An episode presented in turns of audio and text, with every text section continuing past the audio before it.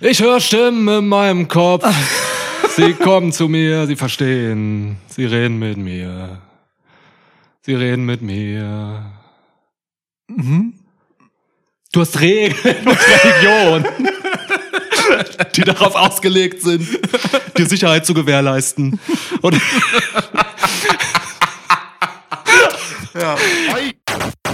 Welcome to a new episode of Schwitzkasten. Schwitzkasten, Schwitzkasten, Schwitzkasten, Schwitzkasten. One of the most pro wrestling podcasts in pro wrestling podcast history. Ey, ohne Scheiß, Mann. Wenn man, wenn man wirklich Wrestling-Theme-Songs einfach mal deutsch übersetzt und so vorliest, es ist, es ist göttlich. Ja, Ich habe das mit drei Songs gemacht, nachdem ich mir dachte, ich mache das mal mit Randy Ortons hier. das ist gut. Großartig, wirklich. Ich habe dir irgendwann mal auf jeden Fall den Theme-Song von Edge als Geburtstagslied gesungen, ähm, mit Autotune. In einer sehr langsamen Version, aber ich glaube, das war auf Englisch. Ja. Das ist ja ein guter Gedanke, das mal auf Deutsch zu machen. Wenn wir schon alle, alle Namen von WrestlerInnen irgendwie verdeutschen, dann müssen wir das auch mit den Songs machen. Das stimmt. Ich bereue im Nachhinein, dass wir das in unserer letzten Episode, die sehr hörenswert ist, by the way, denn AEW Full Gear war ein durchaus sehenswertes äh, Wrestling-Ereignis, yeah. Ähm, dass wir das da nicht gemacht haben. Da sind so viele Namen, bei denen sich das angeboten hätte. Aber tja, nächstes Stimmt. Mal. Vielleicht haben wir hier noch ein paar. Wir haben hier ein paar Survivor Series Teams heute. Ja, du meinst ähm, Überlebensserie. Überlebensserie Kriegsspiele. Ja. Cool. Wie übersetzt man Chicago? Nee, Kastrop? ja, Kastrop, genau. Gucken, wer die Rauxel rausholt. So. Ähm, nee, warte, äh, Survive, Survivor ist es ja, Überlebenden-Serie. Es ist die Überlebenden-Serie Kriegsspiele. Ja. Ja, fantastisch. In das Ist doch Kastrop. ein, das ist doch ein guter Start. In Kastrop. Geil. In der, Ja. Al in der Altstadt-Arena. So. Cool. ähm, darf ich dich kurz fragen, ob du ähm, für den heutigen ähm, Bierdeckel-Toss Yeah. Diesen Bierdeckel vorgesehen hast oder diese ähm, äh, Judgment Day-artige Münze. se- sehr schwere, wahrscheinlich einem Alistair Crowley Tarotspiel entstammende Münze ähm, äh, angedacht hattest. Alistair Crowley, der Vater von Alistair Black, heute Malachi Black. Ähm, lass uns den Bierdeckel nehmen. Alles klar. Wenn wir die schon gemacht haben, Ja, produziert haben. gibt ja auch nicht viele Leute auf der Welt, die die besitzen. Ihr seid ein ganz exklusiver, erlauchter Kreis. Ja. Falls du, der das hier hört, noch dazugehören will, Patreon ist das Tool, der Schlüssel. Ist schön. Da bist du drauf. Ja, und du auch, Mann. Cool. Aber ich will mein Tattoo, glaube ich, doch dann haben auf der rechten Schulter. Vielleicht kannst du das mal irgendwann machen. Ja. Bis jetzt hast du jetzt Tattoo-Night, nachdem ich meins ausgefüllt habe, anderthalb Jahre, nachdem ich es bekommen habe, oder zwei Jahre oder zweieinhalb Jahre, ich weiß nicht genau. Vor allem deins von deinen 18. Ich habe 13. Es werden 18. Bald. Denkbar. Ja. Ähm, Ja. ja, wirf mal. Nee, so. halt, ich werfe immer, oder? Ja, keine ist Ahnung. egal, ist ein Wechsel, aber kannst gerne Kann machen, wie wir Komm, wollen, du ja, bist gut. Gastgeber. Welche Seite willst du? Äh, ich nehme die Seite mit der Spezi drauf. Okay. Ich nehme die Seite mit unseren Fressen. Geil. Ja. Ja, finde ich mutig, dass du den nimmst, obwohl da kein Tattoo drauf ist bei dir. Wow. Fressen haben gewonnen, das Fressen ich. haben gewonnen, ja. Ja. So, das bedeutet, du darfst dir jetzt das erste Match aussuchen, über das wir sprechen. Sie. Und ich muss dann als erstes tippen. Währenddessen werde ich diesen Schwitzkastenflaschenöffner benutzen, um den Kronkorken von dieser Speziflasche zu entfernen. Du scheiß Streber, du hast echt gelernt. Ich habe äh, Vokabeln gelernt. Ja. Ich habe zwei Vokabelzettel, Kronkorken und Bierdeckel. genau zwei. Ist auch geil, dass ich mir hier ein Bier aufmache, obwohl ich ja noch einen Kaffee habe. Stimmt. Naja, ich trinke beides gleichzeitig. Cheers. Cheers. Ich muss ähm, Auf Kron- wen trinken wir? Hm. Du, äh, ich würde sagen auf äh, Randall Keith Orton. Ja. Und seinen Rücken. Ja. Und seine Rückkehr. Geil. Geil. Dann können wir gleich nochmal anstoßen. Ja, ich hab's jetzt auch im Glas. Cheers. Geil. So. Du hast heute Spezi? Ja, du hast äh, Bier, ne? Lamsbräu. Würde Ja, ich, also ich habe mal. ein Lamm auf dem Logo erspäht. Ja. Genau. Das, das Bio-Siegel da drauf sieht ein bisschen aus wie das Logo von einem Fußballverein. Es wäre geil, wenn es so, keine Ahnung, wenn Hannover 96 irgendwie zum Beispiel, das würde farblich passen, ähm, demnächst einfach so Bio 96 heißt. So. Bio 96. Weißt du? Und da dürfen nur noch Menschen mitspielen. Genau, so, so eine Werkself. Keine Androiden wie sonst. Genau, Ja. ja. Und nur noch äh, mit Bio, ausschließlich mit Bioerzeugnissen gefütterte Menschen. Okay, das wird krass. Ja, absurd. Gut. Yo, wir reden übrigens über Survivor Series, Wargames, ähm, eben schon übersetzt. Ja. Ja, wir haben aktuell, heute ist äh, Schwitz, boah, was haben wir denn? Donnerschwitz. Donnerstag, ja. Donnerschwitz, das heißt, ähm, wir haben hier fünf Matches erstmal nur drauf, aber ich glaube, bei SmackDown kommen noch mindestens eins dazu. Aha, aha, aha. Ich denke sogar, ja, ich denke, bei SmackDown kommt eins dazu und ich denke, während der Show selbst kommt eins dazu. Aha. Kann ich später mal mehr zu sagen noch. Ja, Äh, aber die, die wir haben, können wir erstmal besprechen jetzt hier. genau. Das ist die Basis für unser Tippspiel, das äh, unsere vielbeschäftigte Statistikabteilung irgendwann auswerten wird. Ja. Gut. Shoutout Shanti, ähm, eine langjährige Hörerin, die mir gesagt hat, ich habe eine äh, sexy Podcast-Stimme. Das ist richtig. Und dann habe ich überlegt, eigentlich verbinde ich mit Podcast-Stimme immer eher so deine Stimme. Weißt du? Nee. Gar nicht so meine. Vielleicht liegt es daran, dass du dich nicht so viel reden hörst, während du redest. Ja, stimmt. Meine Ohren sind ja zu, wenn ich rede. Das ist so eine anat- anatomische Fehlfunktion in meinem Nee, naja. Kopf. Sich, sich aufgenommen hören ist ja schon was anderes als sich beim Reden hören. Das stimmt, ja. Wenn man äh, so ein bisschen tiefer redet, dann wird das, glaube ich, ein bisschen sexy auch, oder? Nee. Oder muss man mehr so hoch, muss man näher ans Mikro ran? Also wann wird man sexy, wenn man redet? Weiß ich nicht genau. Das war, glaube ich, Wahrscheinlich gut. muss man mehr Whisky trinken. Ja. Ja, ich finde aber auch, du hast eine schöne Podcast-Stimme. Ich finde deine ist besser, weil äh, also du bist du bist so der John Cena eigentlich so, wenn du Cool. sprichst im Podcast. Nee, das ist ja gut. Also im Sprechen, also John Cena ist vielleicht Top, also Top 3 Eloquenz im äh, Wrestling. Folks, hört ihr das? I'm the John Cena of Speech. Ich bin mehr so der Will Osprey. Bruff. Bruff. Ich weiß gar nicht. Nee, ich finde, du äh, oszillierst so zwischen ähm, Osprey hochgra- liest. Ja, sehr gut. Zwischen hochgradig eloquent und halt absturzasozial. Es gibt, es gibt so diese beiden Pole und das schwingt immer völlig unberechenbar hin und her. So, das, das mag ich sehr gerne. Okay. Gut. Danke. Danke. Das ist wirklich maximal anerkennend gemeint. Und du hast direkt noch Osprey liest äh, etabliert. Stark. Ja. Kann man, man, mit Osprey kann man echt viel machen, ne? Ja. Das ist ein ausbrillantes Match. Wirklich. Boah, die Osprons. Oh nee, das geht nicht. ich, wollte, ich wollte sagen, die Ozonschicht hat ein Loch, die Osprons. Aber es ging gar nicht klar. Nein. oh Gott, Gott. Oh Gott. ja. ähm, schön. Vielleicht gebe ich dir einfach ein Match. Das könntest du tun, ja. Ja. Aber erst ziehe ich mich aus, mir wird mega heiß von dem Kaffee und dem Lachen. Kaffee und Lachen, ja. Du, ich mach was Verrücktes. Kaffee und Lachen klingt auch wie irgendein so Laber-Podcast von irgendwelchen Leuten. Oder so, ein deutscher B-Movie aus Kiel. Das ist das Gleiche. Ach, ja, ja. ja, stimmt. Also, ne, das so, ein so ein Dialogue-driven B-Movie. Das ist basically das, was man halt so Ja. als Podcast bekommt, im Zweifel. Boah, aber okay. dann noch so Kaffee reinbringen, das ist extrem, auch noch so 2005-mäßig, Ja, weißt du? voll. Also das so, oh, trinken die so Kaffee und, oh nee, Hau rein, komm. ekelhafter Podcast. so, ähm, ich mache was Irres und ich gehe einfach direkt mit einem Match rein, dass das Main Event wird. Ähm, ich gehe mit dem Men's Wargames Match hier rein. Scheißegal, gebe ich dir jetzt. Heftig. Ah, Okay, auf der einen Seite haben wir eine, äh, ein All-Star-Face-Team Ja. ähm, mit Koderich Radetzky, äh, Sepp Rollbert, Geronimo Uso und äh, Samuel Zeiss. Zeiss. Samuel Zeiss. Ach so, und Randolph Ordnung. Ja. Also Randolph Ordnung, finde ich sehr gut. Randolph Ordnung. Ja. Ähm, ja, der zurückkommen wird. Ähm, können wir gleich drüber reden. Auf der anderen Seite Judgment Day. Ähm, Detlef Priester, Ja. Phil Lord Baldachin, Dominik Meyerbeert Ja. und äh, JD McDöner werden komplimentiert. Oh Gott. Das ist so naheliegend. Ja, ich weiß. Werden komplimentiert äh, von Drew Barrymore.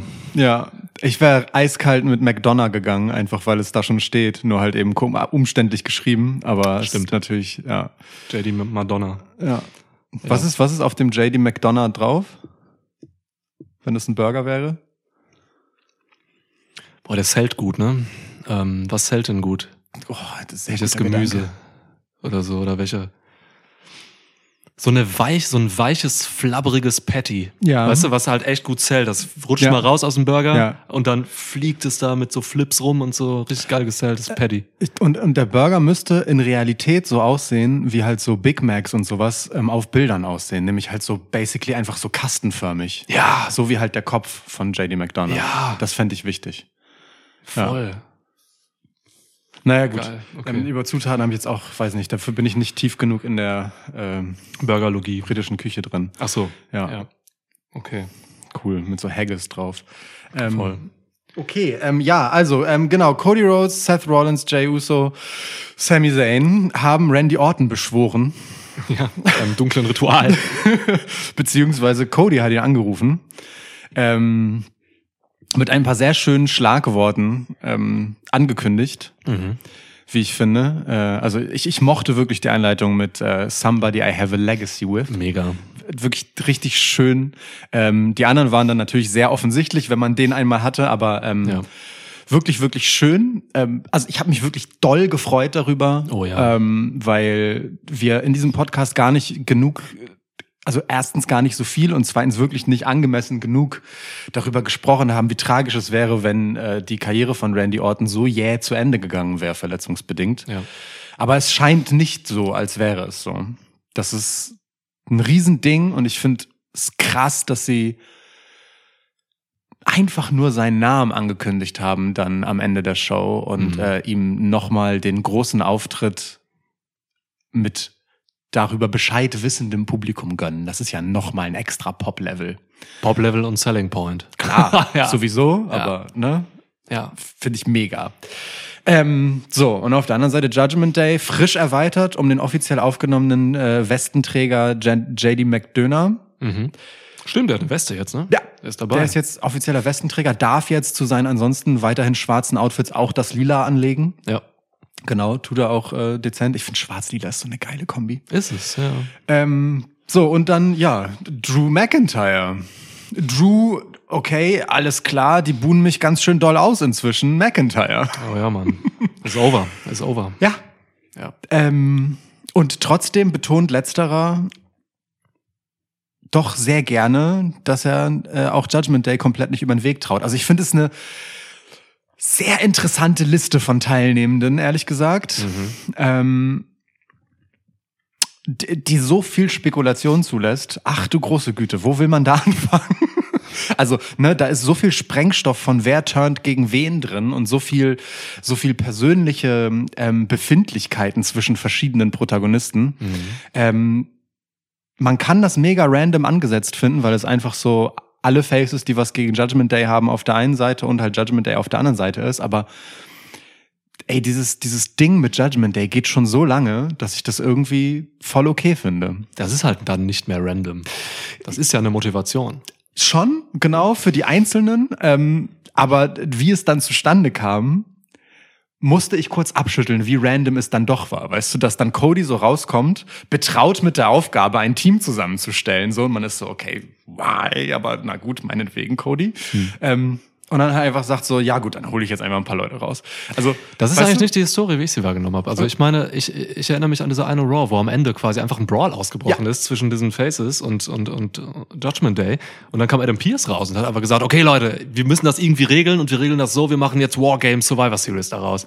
Also das ist für mich eigentlich so der Grund oder die Ursache und der Startpunkt dessen. Wobei er, glaube ich, noch nicht Wargames gesagt hat. Oder hat Oh er das doch, da schon das gesagt? richtig Also ich, ich, rausgerotzt. ich, ähm, ich weiß nicht, ob das die war oder ob das die danach war, weil es gab auf jeden Fall einen Brawl. Vielleicht ist es der gleiche und er hat am Anfang das gesagt, was ich gleich sage. Und äh, das ist die Ankündigung Wargames am Ende oder es waren zwei verschiedene Brawls. Ich bin mir gar nicht sicher. Da sagt er aber, ähm, I'm sick of these games. ähm, so, und dann gab's halt, also dann hat das halt nicht direkt. Und, dann, ne? so. Also ich will sagen, Cody hat es nicht einfach random Ja. angesetzt, sondern Adam Pierce hat es wirklich aus einer Situation heraus angesetzt und das finde ich dann wieder cool, weil es nicht random ist. okay. So was. Ja. I get it. Ähm, so, dennoch, es ist einfach das Face All-Star-Team, genau wie du es am es. Anfang gesagt hast. Ist es. Aber das ist halt im Moment der Inhalt von Raw und ich finde das auch total okay, ehrlich gesagt, Mhm. dass es so ist und ich freue mich darauf. So. Ähm, Ich glaube trotzdem, die Heels gewinnen. Okay. Das ist meine Kurzform jetzt einfach so. Wegen Power Level Drew? Ähm, nee, Drew ist eher eine Gefahr für den Sieg. Also ich wollte jetzt erstmal den Tipp vorwegnehmen, damit wir ein bisschen Zeit haben, uns in verschiedene Theorien noch rein zu versenken Ja. und das nicht in so einem Monolog von mir endet. Deswegen erstmal Das ist mein, cool. mein Ding ist, die Heels gewinnen. Ähm, und nee, Drew McIntyre ist eher so, ein, so etwas, das halt ein unkalkulierbares Risiko mit sich bringt, weil er halt eine ganz persönliche Agenda mit exakt einem Gegner dort hat. Das hat er auch unmissverständlich klar gemacht und das ähm, bringt ihn im Zweifelsfall von dem Pfad ab, halt seinem Team den Sieg zu bescheren, weil das auch gar nicht sein Kernanliegen ist. Das ist ihm egal, glaube ich. Das finde ich interessant, weil äh, ne, Drews Charakter, wir haben ihn ja letztens schon gelobt in seiner Entwicklung, ist tatsächlich da, dass es ihm eigentlich gar nicht darum geht. So, Ja. ne? Ja, das würde eigentlich gar keinen Sinn machen, wenn der jetzt unbedingt dieses, dieses Match gewinnen will. Er will wirklich einfach nur Jay Usos Gesicht wegficken. Ja. Also das ist seine Motivation, ja. Das ist ein guter Punkt. Und ich finde, er hat das auch sehr schön gesagt, als er dann diesen Pakt mit Rhea Ripley hatte. Ähm, wo einfach nochmal mit all der Zweideutigkeit, die man in diesen Satz reinlegen kann, ähm, dass Rhea Ripley etwas hatte, was ihm niemand anders sonst bieten konnte, ja. Nämlich Jay Usos Kopf. ja, ja, ja.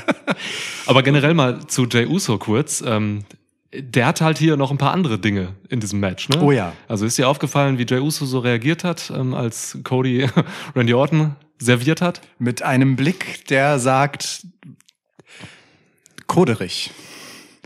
Hättest du das nicht sagen können?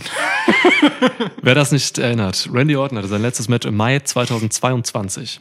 Und das war, ja, im Prinzip gegen Bloodline. Also Bloodline hat ihn am Ende einen Beatdown beschert, der dann story-wise zu Verletzungen geführt hat. Verletzung war dann real. Ja. Aber ähm, das war der Grund im TV, warum Randy Orton raus ist. Und das ist lange her, das sind anderthalb Jahre mittlerweile. Das heißt, Randy Orton kommt hier zurück und geht mit Jay Uso Schulter an Schulter in dieses Match. Ja. Jay Uso hatte Schiss bis zum Get-No in dieser Raw. Also wirklich, es gab nur, es gab so einen kurzen Shot irgendwie mal auf wirklich sein Gesicht und da war pure Angst drin, ähm, verunsicherte Augenrollen. So, der hatte, der hatte eine Körperhaltung, der hat sich so gestützt, ich glaube an die an die Ropes Ja. und so. Der hatte richtig oder einen Stuhl hat er in der Hand gehabt. Der hatte richtig, richtig Angst vor diesem Randy Orton, der ihn töten könnte. Mit so einem ungläubigen Blick Richtung Cody. Ja. ne? Das, das, hat er das jetzt gesagt? Das hat er nicht gesagt. Hat er Alter das wirklich Schwede. gesagt? Ja. Ähm, generell, ne? Also jener Jay Uso ist einfach umringt von ehemaligen oder wieder zu solchen äh, zu werden, nee, solchen zu werden drohenden Feinden. Ja, also Jay Uso ist halt wirklich derjenige, der die unangenehmste Situation in diesem Match vorfindet, weil der ist halt einfach eingesperrt mit Leuten, die alle legitime Gründe haben, ihn zu hassen. Ja. Auf beiden Seiten. So, Ja. also jeder, wirklich literally jeder in diesem Match, außer JD McDonough und Dominic Mysterio so, aber jeder, jeder auch im Face-Team hat halt mal einfach echt ein hartes Problem mit Jay Uso gehabt. Zu Recht. Vor Zane und Rhodes ist er sicher jetzt so, die sind cool mit ihm. Aber Ja. wenn du dann auch so einen Typen hast, der einfach out of nowhere dich attackieren kann, so, Ja. ne, dass es sein Ding ist. Und so, also ohne Scheiß, er hat allen Grund, wirklich Angst zu haben, als dieses, ja, Storyline-Centerpiece in diesem Match. So, arme Kerl, Alter. Ja, tatsächlich. Aber da kam auch wieder raus, was für ein guter Schauspieler der einfach ist, so, ne? Und, und auch wie das wieder produziert wurde. Das ist, das ist halt das, was WWE so gut macht. Und was ich letztens noch in der Full Gear Review bei AW kritisiert habe, so, wo das nicht gut läuft. Das sind so Dinge, wie eben dieser Konflikt hier, ähm, mit Jay, so, die werden halt nicht explizit in deine Fresse irgendwie gestopft, so. Das sind so Details, die da mitschwingen.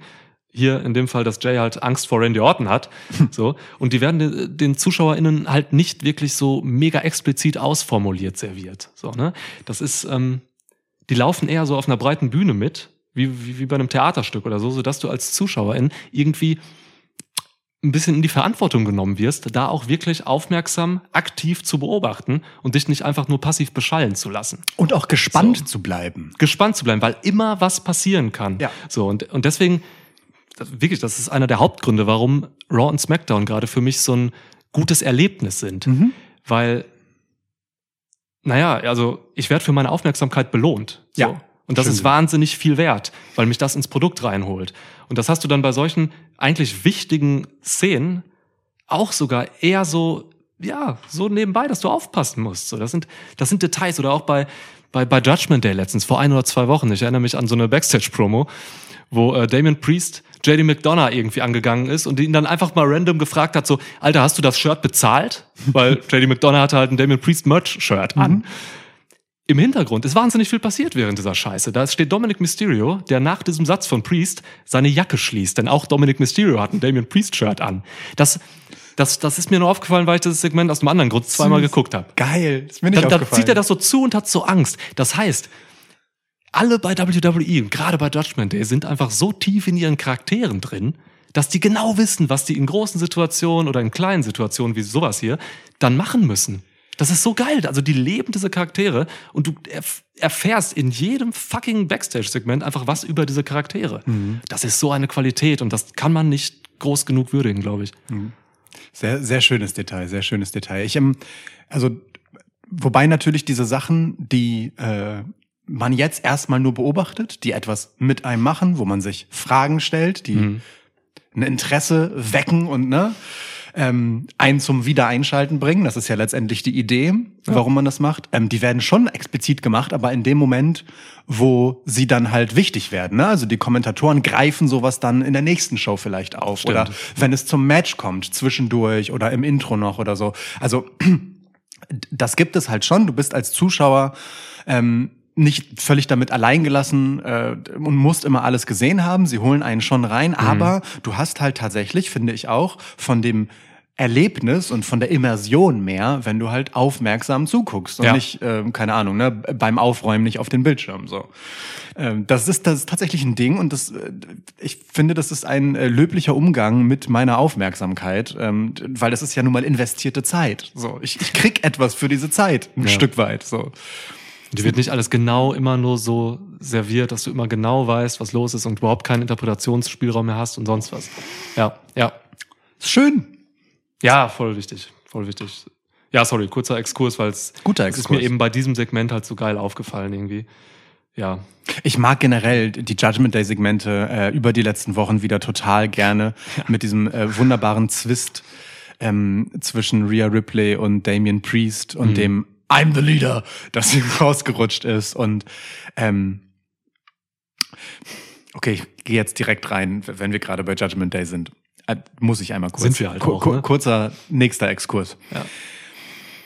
Ich mag die Rollenverteilung zwischen den beiden total gerne. Wie ähm, Damien Priest Judgment Day handelt wie ein Gangleader, unmittelbare Loyal also unbedingte Loyalität einfordert. Nee, lass den mal noch ein bisschen schmoren, bevor wir den reinholen über JD McDonough. Ne, ähm, äh, zu Drew McIntyre sagt, ja, beweis dich erstmal, so ihm ganz klar macht, so, dass das ein erlesener Kreis ist, in den er rein darf. Während Rhea Ripley das Ganze handelt wie eine Politikerin. Deals macht.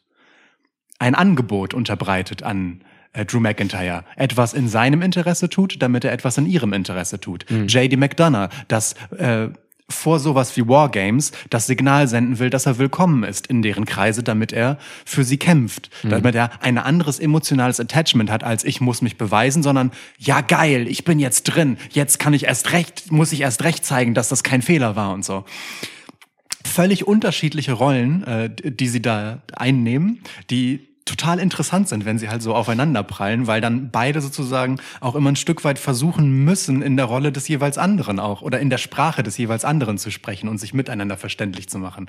Und äh, genau da enden sie dann halt immer in so einem, naja, okay, aber gehen immer mit dieser Restdifferenz auseinander, dass sie einfach grundsätzlich unterschiedliche Haltungen haben, wie sie Judgment Day Business handeln wollen. Das mag ich sehr. Weil dieser Konflikt ist unlösbar letztendlich. Sind ja verschiedene Philosophien. Das ist eine geile Beobachtung. Ja, ja.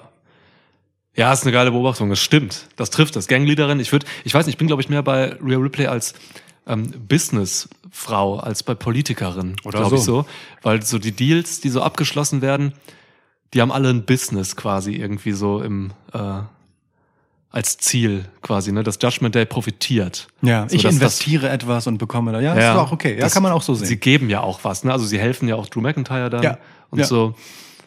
Ja, ist interessant, stimmt. Aber geil. Also, was ist deine bevorzugte Art, äh, eine Faction zu führen? Wenn du jetzt Leader wärst? Das kommt ganz auf die Faction selbst und die verschiedenen Charaktere an, denn äh, eine Ja. Führungskraft handelt natürlich genauso, wie es äh, letztendlich zu dem Team passt. Weil guck mal, das ist nämlich auch interessant. Ich, seh- wenn ich mal die Leute durchgehe, ich sehe JD McDonough, sehe ich eher ähm, im Stile von Rhea Ripley. Der ist halt wirklich auch ähm, diplomatisch unterwegs. Der versucht, ähm, Damien Priest manchmal zu beruhigen und so, geht immer schief. Aber ähm, versucht halt auch so mit, mit klugen Ideen und sowas zu machen. Ähm, Finn Bella ist eigentlich eher so ein Gefolgsmann von Damien Priest. So, das habe ich gemerkt bei irgendeinem Segment, wo Damien Priest, keine Ahnung, da hat er sich irgendwie und einfach locker unterhalten über irgendeinen Bullshit mit wem anderes.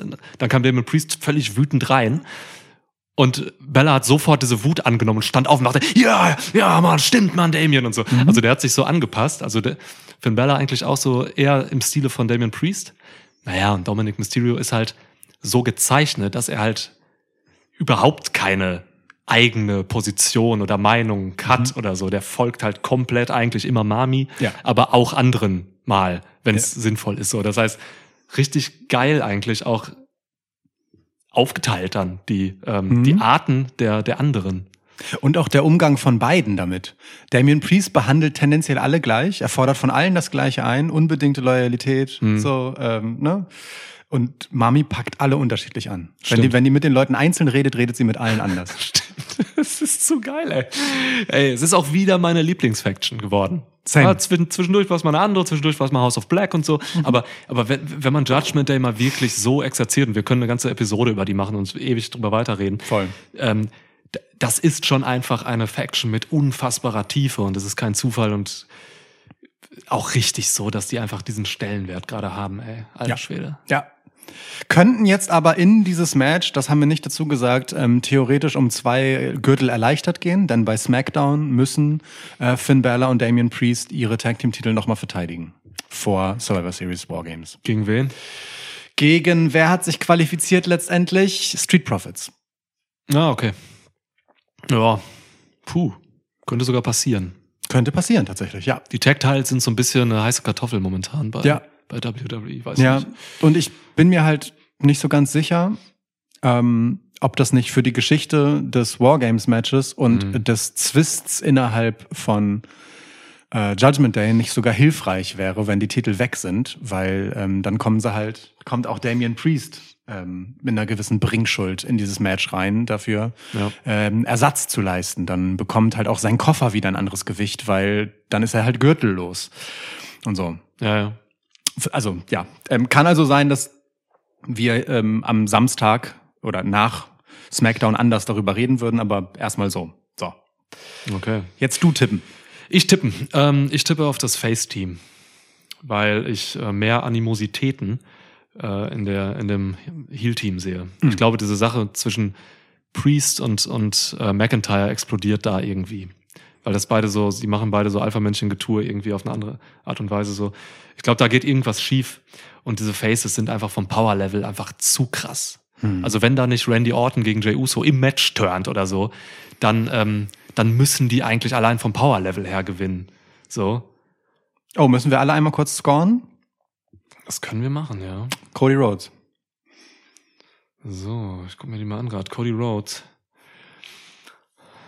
Ist ein, also ist ein guter Punkt mit dem Power Level. Schreibst du mit? Ja, Hast du Stift? ja. Ähm, ja, sorry, Mann, aber Cody ist eigentlich noch eine 10. Der verliert ja nichts. Er hat ja nur gegen Reigns verloren und das halt mit Hilfe von ganz Bloodline. Mhm. 10, Mann. Gehe ich auch mit. Seth? Ja. Rollins, ähm, oh Mann. das ist auch eine 10. Ja, ist er. Was soll das? Ist er. Ja. Rea- Jeremias von Usenberg, Usedom. Jeremia von Usedom. Boah, schwierig. Acht. Ja, acht hätte ich auch gesagt. Straight up acht. Ähm, Sammy. Samuel Zeiss. Sieben. Oh, ja, siebeneinhalb. Okay. Kann man Sieben, siebeneinhalb? sieben, fünf ist cool. Ja. Randy Orton. Naja, ein zurückkehrender Randy Orton. Ja. Was ist ein zurückkehrender Randy Orton? Mindestens eine neun. Ja, Darunter so geht sehen. nichts. Zehn muss er noch beweisen. Nee, Deswegen gehe ich auf neun. Ich würde auch sagen, er kommt mit einer neuen rein. Alles Ja. klar. Gut, dann ähm, auf der anderen Seite, Damien Priest. Boah, 8,5? Neun. Meinst du Na, 9? ja. Geht's auf 9? Also, guck mal, der hat also höher als Uso? Ja, definitiv. Dann muss er eine 9 sein. Dann definitiv. Ich überlege halt. Also, ähm, angenommen, Priest würde jetzt von null clean eincashen. ja. Ja? Äh, nicht am Ende eines Matches, sondern wirklich so, Ja. kommt am Anfang von Survivor Series raus und ist so, yo Leute, ich habe mir das überlegt mit dem Wargames Match, ich gehe raus und zwar fordere ich jetzt Seth Rollins raus. So, und ihr macht 4 gegen 4, okay? Geil. Ich traue Priest zu, Rollins zu besiegen. Dann ist er eine 9. Dann ist er eine 9,5. Uh. Verstehe ich, wenn du es nicht mitgehst, aber für mich ist Priest echt stark. Okay, ich bleib bei 9. Alles klar. Weil er einfach zu wenig wirklich klare One-on-One-Siege gesammelt hat die Ja. letzten Monate. Liegt auch daran, dass er halt Tag-Team-Titel trägt nebenbei, aber Ja. du hast halt einen Punkt. So, sein Partner, Finn Balor. 8. Ist schwächer als Priest. Definitiv. Ja, so stark wie Uso hätte ich auch gesagt. Acht ist gut. Ja. Solide. Ja. Ähm, Dirty Dom. Boah, einer der untippbarsten Ja. Wrestler überhaupt. Ja. Gewinnt halt, boah, die Sache ist, der gewinnt halt viel mit Cheats halt so, ne? Ja. Und, ähm, und allen Tricks. Der, der, der hat ja wirklich ein Repertoire an Tricks mittlerweile entwickelt in seinen Matches. Also bei, wer den nicht verfolgt bei NXT, da wrestelt er äh, regelmäßig. Ähm, ja, alle Tricks, die es gibt, äh, ich gehe, pff, keine Ahnung, also das ist ja auch eine Qualität. Ich würde dem eine 7 geben. Was, ja, Dom One-on-One-Match gegen Sami Zayn verliert er, sagst du? Was hat denn Sami Zayn? Eine siebeneinhalb. Ich sag nicht, dass Dom das verliert. Ach so, dann, ja, dann, ja, wird er verlieren, würde ich sagen. so, dann hat er eine acht. Dann ist er One-on-One mit Jay Uso. Und, nee, ich sage, er wird verlieren. du sagst, Dom würde verlieren? Ja, One-on-One klar. gegen Zayn wird er verlieren. Okay. Ich hätte mir jetzt auch eine 7,5 gegeben. Ich sehe beide so, es sind für mich ein 50-50-Pick, wer von den beiden das macht. Ja! Also, ne, ne, nicht- ist nicht dabei, ist ein Cage. Wargames. Ist okay, ne? Sind vier andere dabei. Dom ist nie Dom alleine, aber ist okay, wir können uns auf sieben einigen. Okay. Ähm, JD McDonough. Vier. der hat nichts gewonnen. Nee, der gewinnt tatsächlich nichts. Vier Mm, ist noch gut für ihn. Der gewinnt nicht. Das ist der Prügelknabe. Ich finde vier echt hart. Ich wäre so auf sechs gegangen, weil er halt auch einfach tendenziell für sein Standing zu starke Gegner kriegt. Nimm die in der fünf. Genau das habe ich mathematisch gemacht und ich bin begeistert, dass du das Ja. äh, geschafft hast auszurechnen. Ja. Fantastisch. So, und jetzt äh, der eigentlich Interessante, nämlich ähm, auf Seiten der Heels. ist Drew McIntyre. Zehn. Der hat verloren gegen Seth Rollins. Ja, hat er. Aber dann hat er eine Entwicklung hingelegt. Ähm, der, der Mann ist komplett fokussiert. Der ist, ist gerade bei 10. Also One-on-One gegen Rollins. Boah, Okay, krass, kann er packen. Krass. Ich schreib's auf. Kannst auch noch einen 5 machen. Nein, 9,5, nein, wenn es noch wir, beweisen wir, wir, machen, wir machen eine 10 rein. Das ist okay. Wollen ja ein bisschen vorausschauend sein. Und JD zieht das Team natürlich total runter. Ne? Also Klar. ohne, ohne JD wären sie halbwegs gleich auf gewesen, so minus eins oder minus anderthalb. Ähm, und JD zieht's halt dann runter. Okay, alles klar. Ja. Ja, War- sag, sag das Endergebnis. Ach so, das hab, so weit bin ich noch nicht. Warte, so. das, ist, das ist zu viel Rechenaufgabe äh, Aufgabe für mich. Darum geht's 30, doch. 39, 44,5 zu 39. Ja. Also mit, wenn du mit zwei Zähnen in so ein Match gehst, ne, das ist schon, das ist schon krass. Krass, nur zwei Zähne. Zwei Zähne, ja. Könnte man diese Balsenkekse da nicht essen. Wir haben Lebkuchen hier. Ja, rest in peace, Lebkuchen. Beide Kerzen sind ausgegangen. Rest in peace. Entschuldigung. So, Oh, bitte, was? Du hast eben so einen geilen, ähm, ah, was hast du eben für eine Wir, wir, wir, haben festgestellt, wir? wir haben festgestellt, dass ähm, äh, wenn es Leb in einer Welt, in der es Lebkuchen gibt, muss es auch Totkuchen geben. Aber Ja. Lebkuchen, also Totkuchen ist einfach nur Lebkuchen, der nicht mehr ist. Und für den stellt man in der Regel Marmorkuchen als Grabstein auf. Ja, das war's, ja. Und wenn der ähm, tote Lebkuchen quasi in einem Friedwald äh, begraben wird, dann ähm, steht er unter einem Baumkuchen. Ja. Yo. So, okay, alles klar. Also, ähm, äh, so, und du gehst jetzt allein äh, aufgrund der Stärke mit den Faces, das kann nicht der einzige Grund sein. Du hast doch eine hinterlistige Theorie. Ich habe halt noch, ne, ich habe halt noch gesagt, dass äh, Drew McIntyre und Priest vielleicht einfach das Team ein bisschen schwächen werden, so zusammen. Ja. Ähm, aber ja, nee, ich, ich, ich, glaube, es ist wichtig, dass die, dass die Faces am Ende hier ähm, wirklich vereint siegreich stehen, weil ich dann im Anschluss an dieses Match einen Turn von Randy Orton beziehungsweise ein RKO gegen Jey Uso sehe. Randy Orton ist jemand, so wie ich ihn kenne, ähm, der nicht vergisst, der halt durchaus einfach seine, seine, seine Rache nehmen will, sich das auch leisten kann, weil er Randy Orton ist. Aber Randy Orton macht das nicht im Match, weil Randy Orton hat halt auch den Anspruch, seine Matches zu gewinnen. Der ist kein dummer Vollhonk so, der von seinen Emotionen komplett geleitet wird. Er ist nicht mehr der 25-jährige Orton, der einfach nur impulsiv ist. Der will das Match gewinnen und dann sein Business conducten, wie Christian sagen würde. Crazy. Ja. Okay. Und dann kann das halt wirklich sonst was lostreten. Ne? Wenn, wenn, ich, ich, ich sehe keine Fehde zwischen Randy Orton und Jey Uso. Okay, Also Randy Orton will einfach nur fragen. Jey Uso ficken. Ja. Das macht er dann auch. Einmal kurz von hinten und vorne. Aber dann hat Cody ein Problem damit. Hm. Und dann sehe ich oder wünsche ich mir viel mehr eine Fehde zwischen Cody Rhodes und Randy Orton, weil die halt die Geschichte haben und äh, verdammt noch mal weit zurückreichen können in die Historie dieser beiden. Und da sehe ich eine Fehde, die kann, die kann bis zum Rumble gehen. Damit, das, ja, also genau, da wollte ich auch gerade hin. Das- Da, ey, da will doch jeder hin, Mann. Das ist Voll. Das, oh, Ähm, geil. Voll. Also genau, hast du mir die Vorlage gegeben, beziehungsweise vorweggenommen. Ist auch völlig egal. Also ich freu, also wirklich, ich habe so Bock da drauf. Auch mit eben der Tatsache, dass ausgerechnet Cody Rhodes diesen Randy Orton angekündigt hat. Mhm. Und dass das der erste Verweis eben auf die gemeinsame Historie in Legacy ist.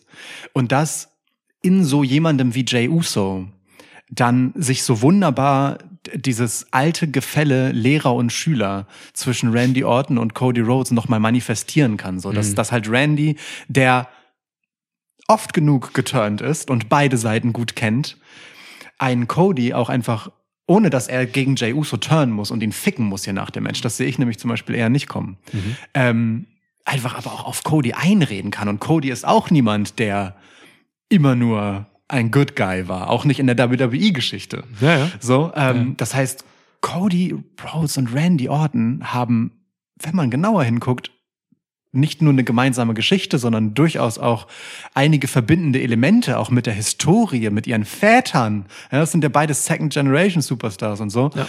Und halt aber dieses Ungleichgewicht, dass eben der eine, der jetzt halt der promised next Superstar Cody Rhodes ist, ähm, der ehemalige, das ehemalige Protégé eben des anderen, der Ja. jetzt halt zurückkommt. Und das ist, ich glaube, für, für so jemanden wie Randy Orton und dem Ego, das der normalerweise vor und mit sich herumträgt, eine ganz interessante Gemengelage, ähm, auf die ich richtig Bock habe, das dann in der Geschichte auserzählt zu bekommen. Und Jay Uso ist dann ein weiteres Mal und ich finde, das ist eine Rolle, die ihm ziemlich gut steht.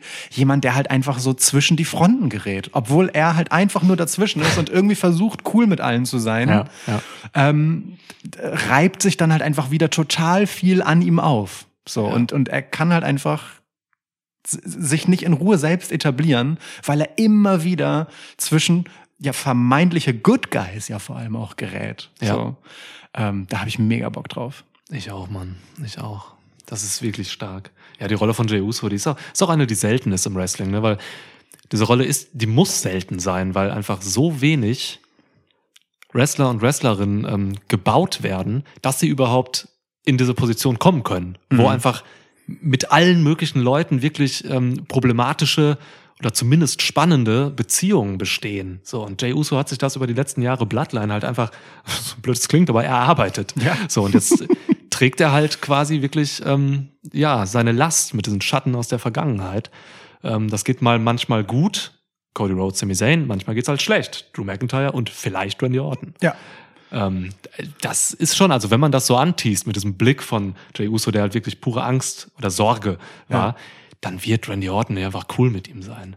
Und meinetwegen kann er sogar einfach ein paar Wochen sogar cool sein. Wenn das jetzt nicht bei Survivor Series passiert, so, dann, dann, dann lassen die das aber weiter mitschwingen, dass Auf da jeden ein Problem Fall. ist. Genau das. Also Ja. das ist das, worauf ich halt Bock habe. Ich glaube, Randy Orton ist im Zweifelsfall auch dieser Typ, der so auch auf seinen Moment wartet im Zweifelsfall. Ja. Vielleicht einen besseren Plan hat, was auch immer.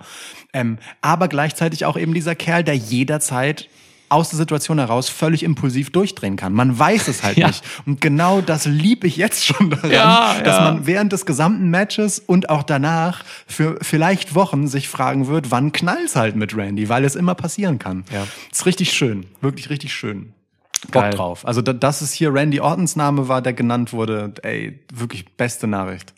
Ja, Mann, wirklich. Also rein emotional, für mich sogar geiler, als wenn da jetzt irgendwie ein, so ein Sensationsding wie CM Punk rausgekommen wäre oder so. Ja. Weil äh, ich einfach emotional so investiert bin in Randy Orton, Mann. Das ist der Heel in meiner Wrestling-Historie als Ja. Niklas. So. Ähm, Edge ist es nur nicht, weil Edge halt auch seine Face-Phasen hatte. Und so. Ich erinnere mich bei Orton aber einfach an seine Heel-Phasen. Deswegen ist er für mich der Heel und deswegen ist Orton auch für mich in diesem im Internet-Wrestling oft benutzten äh, Mount Rushmore-Begriff drin. So, Randy Orton ist einfach der Mann, das ist der Geschichtenerzähler, das ist, das ist der Typ mit dem, mit dem Wrestling, das mir am meisten liegt. So, ich mag seine Art zu wresteln. Einfach seine, seine Tempi-Wechsel und so, sein ganzes, wie er sich trägt und so. Randy Orton ist so gut, Alter. Und dass Voll. der wiederkommen darf, wie du es anfangs schon gesagt hast, das ist groß. Und da wird sich die Geschichten, die er jetzt noch erzählen will, jetzt wo er halt wirklich so nah am Karriereende war, sehr, sehr gut aussuchen. Ja. Und ich glaube, Cody Rhodes, das ist sowas von wann, wenn nicht jetzt, weil das auch für Cody auf seinem Weg Richtung ähm, WrestleMania und das nochmal mit Roman versuchen zum Beispiel, falls das ein Thema ist, Finishing the Story und so. Zu dieser Story gehört Randy Orton aber sowas von. Ja.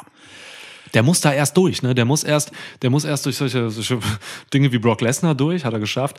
Und jetzt muss er vielleicht einfach noch durch seine ähm, Vergangenheit durch. Ja. So, ne? Und ich glaube, da gehört sogar noch Triple H dazu. Dass man da noch irgendwas macht. Das wird kein Wrestling-Match, aber vielleicht irgendwas noch. Ja, also die, die, die Story von Cody, ey, das kann ein Ding sein, das kann auch drei Jahre dauern. Ja, die hat noch wirklich so viel Interessantes mitzubringen. Fantastisch. Und man hat ja Zeit. Voll. Cody, Cody ist noch keine 40, glaube ich. Nee, 36 müsste er sein, 37, sowas, glaube ich. Das ist geil. Weiß ich nicht, ich guck kurz nach. Ich kann währenddessen Ja, noch auf einen er anderen, äh, einen anderen 38. Punkt eingehen. 38, okay. Ja. Ähm, ich find's geil, dass, dass dieses Face-Team, das fiel mir bei einer Entrance jetzt auf, ich glaube bei dieser Raw war es jetzt diese Woche, irgendwie ist so diese Ära vorbei, wo Wrestler einfach in ihren eigenen Merch-Shirts rauskommen. Das machen immer noch viele, Mhm. aber so gewisse Leute machen das halt nicht. Als diese vier jetzt hier, ne, also Rhodes, Rollins, äh, Zane und Uso rauskamen, die haben halt alle einfach komplett unterschiedliche Klamotten an und zwar halt wirklich die Klamotten, die sie so tragen. So, das ist das ist mega lustig, muss man mal drauf achten. Ähm, das sind halt dadurch irgendwie halt echt so, ja, relatable Guys irgendwie geworden. Du hast halt, ähm, das habe ich irgendwo im Internet gelesen, ähm, du hast halt vier Stereotypen aus der New Yorker U-Bahn. Okay, ich, hatte, ich dachte, jetzt kommt Boyband, aber okay, alles Nee, klar. Boyband nicht. Du hast halt wirklich, du hast den Businessman, Ja. ist klar. Du hast den Lumberjack-Hipster. Ja. So, du hast irgendwie den exzentrischen Weirdo, der da auch rumhängt. Ja. Ähm, und du hast so einen Street Guy. Weißt Ja. du? So ein, äh, das heißt, also ne, ich muss nicht sagen, wer wer ist. Nein. Ähm, mit irgendwen davon kann man, können, kann man halt relaten vielleicht so. Ne? Das ist halt irgendwie, das ist geil. Also ich will sagen, diese Kleidung, unterschiedliche Kleidung, ähm, gibt halt einfach mehr Fläche zum Identifizieren oder zumindest irgendwie mitarbeiten als Zuschauerin. So. Definitiv, ja. Das ist geil. Je- Jeder 90er-Jahre-Detektiv kann sich mit Cody Rhodes identifizieren. Wie geil ist das? nur, dass, nur, dass jeder 90er-Jahre-Detektiv die seine Anzüge wirklich obstrus zu eng und unpraktisch für seinen Job findet. Aber ja, ansonsten bin ich dabei. Ja. Kleine Beobachtung nebenbei. Wichtige. Wobei äh, ich da, ähm, Sami Zayn und Jey Uso tragen in der Regel ihr eigenes Merch. Ja? Ja. Okay, die letzten zwei Wochen hatte Zane einfach immer Straßenkleidung an. Ja. Irgendwie Deswegen. Okay, aber da Ja. war sehr oft dieses SZ, also dieses in diesem KO-Gaffer-mäßigen Ja, Dingsen ja. ähm, Stimmt. an und äh, Jey Uso hat sein frisches, brandneues Yee-Shirt an. Ich glaube, das ist dann einfach, ähm, wenn, wenn Zane wrestelt, dann hat er diese Sache. Der wrestelt ja immer im T-Shirt. Ähm, und wenn er halt nicht wrestelt, kommt er halt mit seinem äh, Holzfällerhemd. Denkbar. Ja. Ein Wort noch zu Drew McIntyre gerade. Bitte. Ähm, Ich wollte gerade auch mal wieder zur Heel-Seite kommen. Ja, ja, ich muss einmal kurz noch lobend zu Drew McIntyre was sagen. Er hat diese Raw eröffnet, ähm, in geilem blauen Licht. Also die Ästhetik ist jetzt einfach blau-schwarz. Was geil ist, auch nicht lila-schwarz. Das heißt, er ist nicht bei Judgment Day. Hat er auch gesagt, er ist nicht bei Judgment Day und wird er auch Richtig. nicht sein. Ja. Und Drew McIntyre hat was ganz Gutes gemacht, was eigentlich selbstverständlich ist, aber die letzten äh, Jahre WWE vor Triple H halt nicht selbstverständlich war. Er hat einfach Dinge erklärt und nachvollziehbar gemacht. Er hat seine Position erklärt, ohne sich aufzureiben in viel zu viel Text oder so. Er hat einfach gesagt, warum er macht, was er tut. So. Und hat das mit guten Argumenten ähm, bestückt.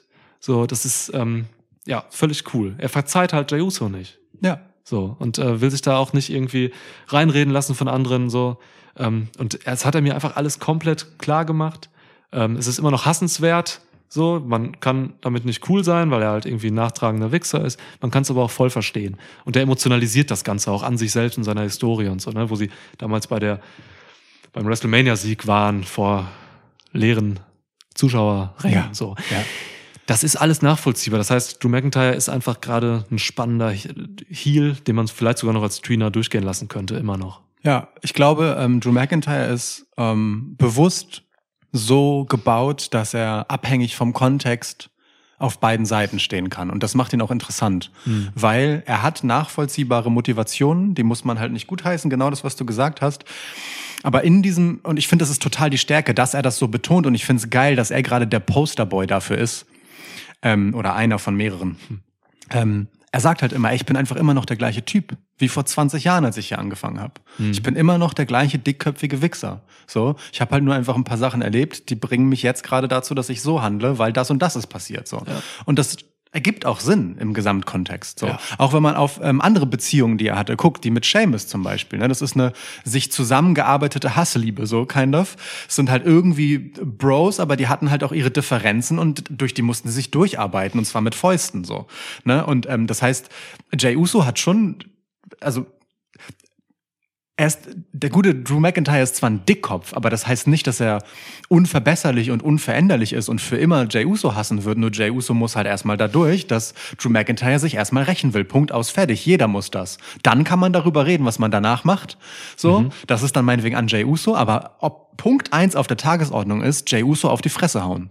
Ja. So, und das ist, das ist relativ klarer Character-Trait, der, der gilt halt einfach bei ihm so. Und das wurde in der gleichen Ausgabe oder ich glaube in der davor ähm, in Seth Rollins ganz wunderbar gezeigt. So, weil Seth Rollins hat er halt auch gehasst für diese ganze Nummer, ne, und wollte ihn halt, also, ne, wegen des Titels und so und das, er war angetrieben davon, den den halt haben zu wollen. Da war halt diese Lücke so und nach dem Match, nachdem die sich gekloppt haben, geht er halt zu ihm hin und gibt ihm die Hand und ist so, okay, vielleicht mag ich dich nicht, so, Ja. aber danke. Das war ein gutes Match. Du hast was aus mir rausgeholt und ich habe was daraus mitgenommen. Und jetzt geht's weiter. So. Und das ist halt witzig, wie halt Drew McIntyre, der in der Konstellation mit Seth Rollins war, Heel, dann ist er halt kurz wieder mit Seth Rollins cool und man kann das auch nachvollziehen und dann driftet er aber wieder in die Heel-Richtung ab, wenn es nämlich auf Jay Uso gerichtet wird. So, aber je nachdem, in welcher Situation sich Drew McIntyre wiederfindet, sorgen seine, seine, seine, naja, ähm, sein, sein Kompass mehr oder weniger schlägt dann halt in die eine oder andere Richtung aus. Ich finde das total gut. Super, ja. Er hat ja auch in der Promo jetzt gesagt, irgendwie, dass er mit Cody eigentlich kein großes Problem hat. Findet es halt scheiße, dass er Jey Uso dahin geholt hat, so. Ja. Aber er hat jetzt nicht das große Problem mit ihm. Und Sami Zayn auch nicht, so. Das hat er auch angesprochen. Ja, ja, total. Und äh, einen guten Punkt hatte er halt wirklich auch noch, ähm, der mir auch ein bisschen zu denken gegeben hat. Er hat gesagt, so, Jey Uso hat sich nicht bei mir entschuldigt. Bei niemandem. Jey Uso hat, ein, Sch- hat wirklich einfach nichts in der Richtung getan. Er könnte sich ja wirklich einfach zu den Leuten hinstellen und sagen, ey Mann, war scheiße damals, so ich wurde von meiner Familie selbst irgendwie so ein bisschen korrumpiert, ich habe kacke gehandelt, so tut mir leid, ich versuche das gerade wieder gut zu machen. Sorry, Drew. Macht er nicht. Das ist halt auch ein Punkt. Also das ist Voll. vielleicht irgendwo eine Schwäche bei Jey Uso so, weswegen man Drew McIntyre noch mehr verstehen kann. Oder auch ein Stück Charakter von Jey Uso. Ich habe mich das halt auch gefragt, nachdem halt Drew meinte, er, er merkte das nicht, der hat sich bei niemandem entschuldigt. Wo ich mir dachte, vielleicht ist das, aber vielleicht gehört das zu Jey Uso. Vielleicht ist er halt nicht der Typ, der sich mit Worten entschuldigt und sagt, sorry, tut mir leid, sondern das halt beweisen will, in Taten, weißt du? So jemand, der halt einfach sagt, also ich meine, in der samoanischen Kultur lässt man sich ein Stück weit seine Lebensgeschichte auf die Haut tätowieren. Ich habe keine Ahnung, ob das jetzt zur Kultur gehört, dass man sich nicht entschuldigt, das will ich damit nicht sagen, aber ne, wenn man halt so daran glaubt, dass jeder Schritt, den man macht, einen an den Punkt bringt, wo man halt jetzt letztendlich ist, dann musst du dich für das, was war, vielleicht auch einfach nicht entschuldigen in dem Sinne, sondern einen Schritt machen, der dich halt an eine Position bringt, die halt beinhaltet, so ich bin geläutert und weißt du, habe jemand kann mir dann vergeben. Das ist aber etwas, was man sich verdient und sich nicht einfach abholen, indem man sorry sagt. So, das fände ich auch nachvollziehbar. Ja, ja. Würde zu ihm passen, finde ich so. Ne? Ich Ja, find's, ja. find's total interessant. Also was hier so alles halt einfach aufbrodelt nebenbei, ne, in diesem Beziehungsgeflecht, das da halt ist. Ja, wir können froh sein, dass das nur fünf Matches zu diesem Zeitpunkt dieser Card sind, weil Ohne wir über diese schon eine Stunde reden. Nicht ganz. Nicht ganz, aber bald. So, okay, aber ähm, ja, also ich sehe bei den, äh, um das jetzt noch ganz kurz zu sagen, abschließend, bevor ich dir das Mein Match Vater gebe, ruft an. Was soll das denn jetzt? Immer rufen dich Leute an. Ohne Scheiß, Podcasts. ne? Busy. Nick. Ja. Ähm, so, also ähm, ich sehe halt einfach mehr Sprengstoff bei den Faces ähm, und halt weniger Grund für Eingeschworenheit. Die haben die einzige Gemeinsamkeit, die sie haben, ist der gemeinsame Feind, jeweils auf der anderen Seite. Die haben halt ein Problem mit Judgment Day. In Klammern, ja doch, Randy Orton schon auch. Ja, ja. Vielleicht das Größte. Wirklich. ähm, die haben halt alle einfach nur ein Problem mit Judgment Day. Ähm, Judgment Day und, und haben aber untereinander eben genug Zwist, dass auf der anderen Seite, glaube ich, die Familienbande oder halt die Gang-Ties, wie auch immer man will, stärker sind letztendlich im Zusammenhalt bei Judgment Day. Ja. Ähm, dass sie halt siegreich hervorgehen können und diesen Zwist, den sie drin haben mit dieser Loose Cannon Drew McIntyre eher überwinden können, weil wenigstens vier Leute auf einer Linie sind. So, denn sie haben ja für das Match auch in einem super smarten Move, wie ich finde, klar benannt, das ist das Ding von Damien Priest und er ist da der Leader. Für das Match ist er Leader. Genau. Ja. Ja. Wobei das wiederum natürlich dazu führen könnte, dass man ihn genau verlieren lassen will, damit es den Zwist mit Mami wieder und so. Aber egal, ich gehe jetzt mit den Heels und so. Kann man, kann man einen Money, Money in the Bank Koffer eincashen in einem Survivor Series Match? Hm, Danach halt, ne? Weil ein Match Du nicht einfach laufen. stoppen kann. Genau, du ne? kannst. Ja. Wo, nee, doch, äh, doch, du, also warte mal. es ging doch. Jetzt müssen wir mal kurz zurückblicken. Seth Rollins, als er gegen Brock Lesnar und Roman Reigns eincashte, das Match lief.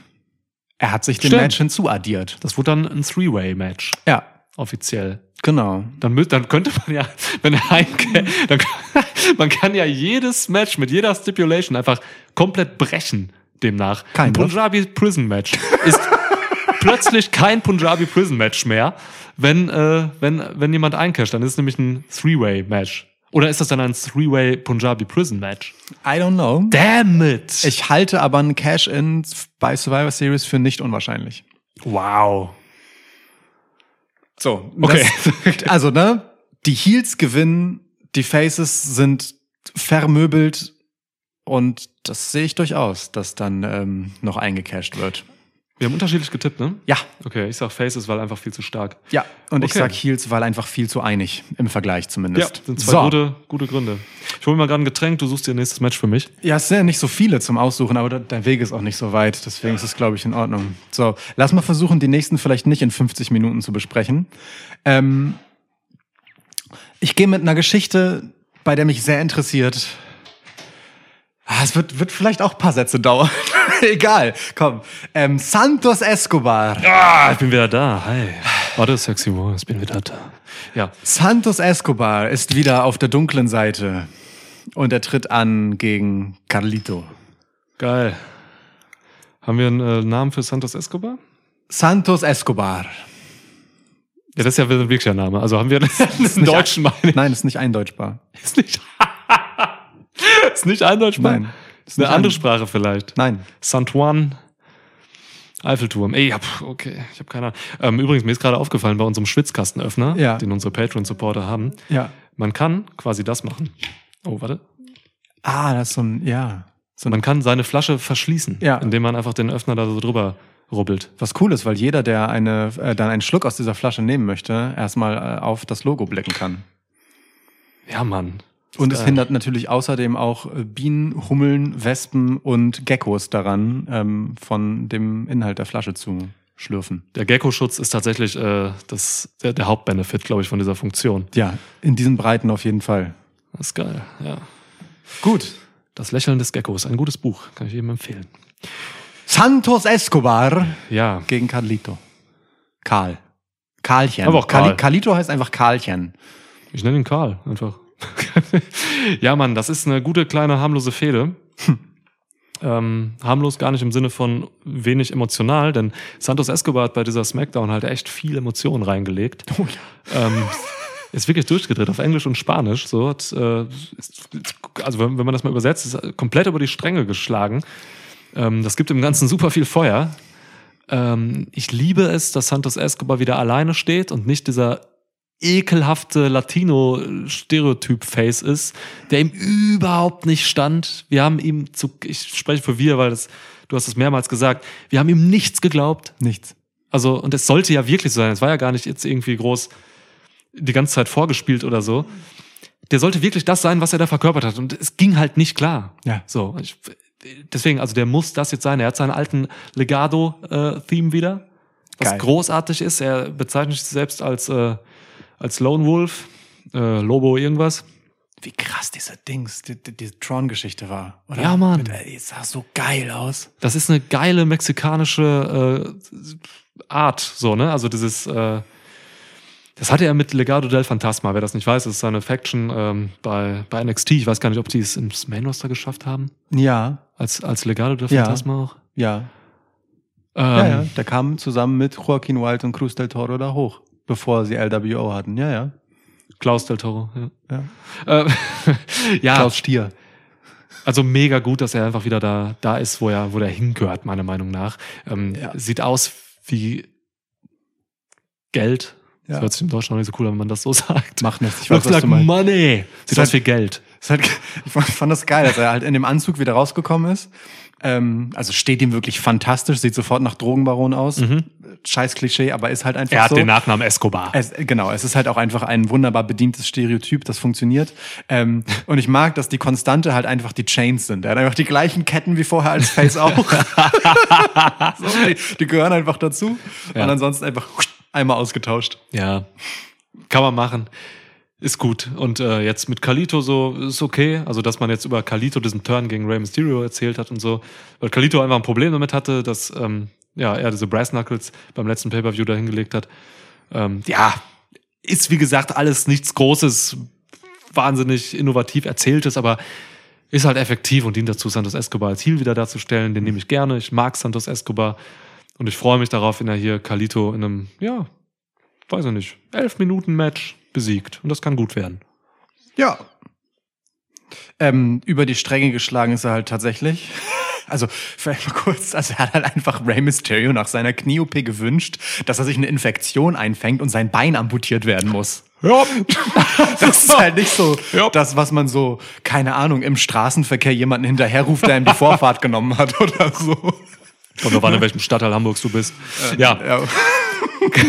ähm, aber so, das ist schon, schon nicht ganz ohne. Ja. Ähm, und ich fand es halt auch hier wieder so in dieser guten alten Gangleader-Form äh, halt geil, wie der halt gesagt hat, so sei, seid ihr mit mir oder seid ihr gegen mich? Ähm, zu ähm, Dings, Cruz Joachim del Toro und äh, Joaquin Wild, wobei er äh, Cruz ja auch äh, Raúl genannt hat. Ja, Raúl Mendes. Genau, Mendoza. Alter Name. Mendoza.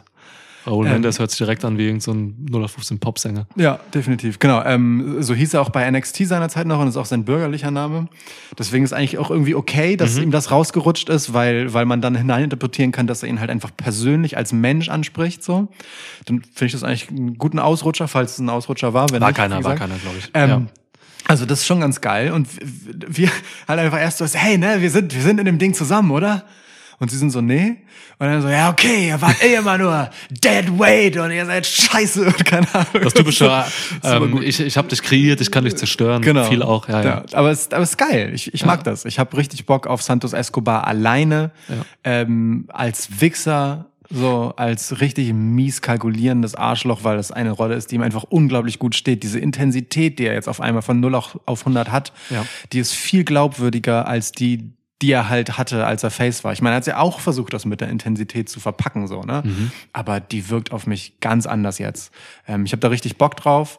Ähm, ich weiß gar nicht, seit wann ähm, Rey Mysterio verletzt ist. So, da hat er eine Knie-OP gebraucht. Das wird nicht erst in dem Segment passiert sein, weil der Spot dafür zu punktgenau auf sein Knie ausgelegt war. Mhm. Ähm, heißt, Wie ist der Ficker echt äh, verletzt? ja, der hatte, also zumindest hat er, haben sie ja eine Knie-OP gezeigt. So, ich weiß Ja, nicht, ob gut, das- wenn also, es gezeigt wird. Ja, Ja, jetzt also- kann er trotzdem in zwei Wochen wieder, wenn es eine Story ist. Kann sein, kann sein. Ich habe es ihnen jetzt erstmal geglaubt, so, weil normalerweise sowas wie Operationen faken sie halt eigentlich nicht, es sei denn, Stimmt. es ist ähm, Ezekiel, dann schon. Ja. So, also normalerweise, ne? Okay. So Verletzungseingels werden ja in der Regel dann ohne so OP-Gelaber ausgelöst. Mhm. Aber gut, ist egal. Also ich gehe jetzt mal davon aus, dass er wirklich verletzt ist, weiß ich aber nicht. Ähm, wenn er es wirklich wäre, finde ich es geil, dass man jetzt ähm, Carlito erstmal vorschickt, damit die Santos Escobar-Geschichte ähm, Aufwind behält und nicht gleich wieder abflacht. Ja. So. Ich finde auch geil, dass sie es darüber eingefehlt haben, dass quasi Carlito schuld daran ist.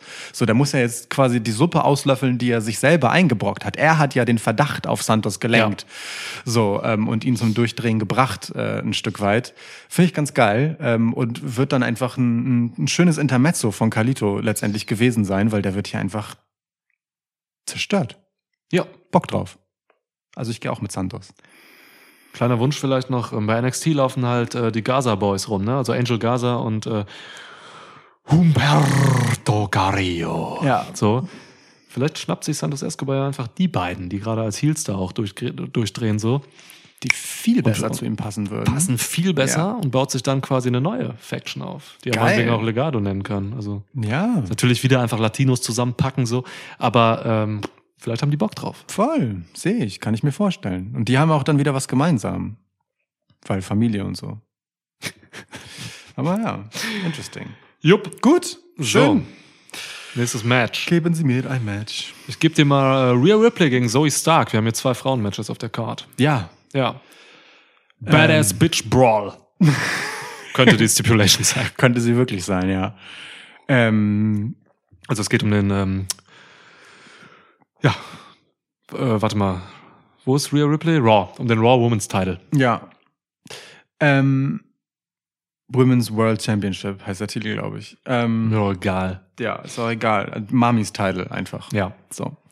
Ähm, hey, ich mag das voll. Ich mag das einfach voll, dass Rhea Ripley im Prinzip innerhalb der gleichen Show als ähm, ausgebuhte Matriarchin oder wenn man so möchte, Vorstandsvorsitzende der, der Judgment Day AG äh, auftreten kann. Das ist schon eine Gang. Die sagen der Clubhouse, ne? Ja. Also die sitzen im Clubhouse. Ja, das, ähm, äh, so. Also das, ne, dass sie da auftreten kann so und ihre Rolle hat und dass sie schnips, sobald sie wieder auf sich alleine gestellt ist, ähm, ja, halt dann auch einfach äh, ohne Mühe eine Promo halten kann, die man ihr total legitim abnimmt und äh, Pops erntet. Zu Recht, weil sie als Charakter eben in beiden Welten funktioniert und legitim ist. Und genau das finden die Leute dann aber halt geil, wenn sie als Women's Champ auftritt. So. Das mag ich total gerne, ähm, weil dann brauchst du Zoe Stark halt auch nicht in so eine unangenehm facige Rolle quetschen, die ihr eigentlich auch gar nicht so gut stehen würde. Null. So. Ähm, das ist eine richtig schöne, äh, also Rhea Ripley ist wirklich eine durch und durch faszinierende Figur, weiterhin, so. Ja. Ähm, und Zoe Stark ist einfach eine schöne Gegnerin für zwischendurch. Ähm, hat nicht den Hauch einer Chance. ähm, aber tatsächlich eine ganz schöne Geschichte jetzt bekommen, einen ganz guten Run, so, wird gut dargestellt, finde ich. Ist jemand, der im Ring cool ist. Die hat einiges zugelegt äh, an Mic-Work, so, hat ähm, noch, also Charakter ist halt bei ihr immer noch so ein bisschen schwierig. Sie ist halt einfach eine harte Hündin, so. Ja. Das reicht aber halt auch erstmal, weil ähm, das Match ist einfach eine gute Bühne für sie, um äh, zu zeigen, dass sie halt einfach richtig gut ist. So und dafür ist Rhea Ripley eine fantastische Gegnerin. Die haben beide einfach einen sehr geilen Stil, glaube ich, der gut zusammenpasst. Ich habe voll Bock auf das Match, auch wenn völlig klar ist, dass Rhea Ripley das gewinnt. Ja, geil. Ich, es geht mir ähnlich. Ich habe auf dieses Match auch erstaunlich viel Bock. Rein matchtechnisch so. Ja. Also mehr als auf Carlito gegen Escobar, mehr als äh, Gunther Miss. Also rein von dem, was so im Ring passiert, Ja. habe ich mehr, habe ich wirklich Saubock auf dieses Singles-Match. Ähm, weil Zoe Stark ist wirklich für mich eine der Top 3 In-Ring-Competitors bei Raw. Boom. So, also wirklich. Da kommt äh, Rhea Ripley und da muss man halt gucken. So irgendwie, ne? Ähm, die ist gut, die ist wirklich gut und ihre Schwächen sind bisher der Charakter.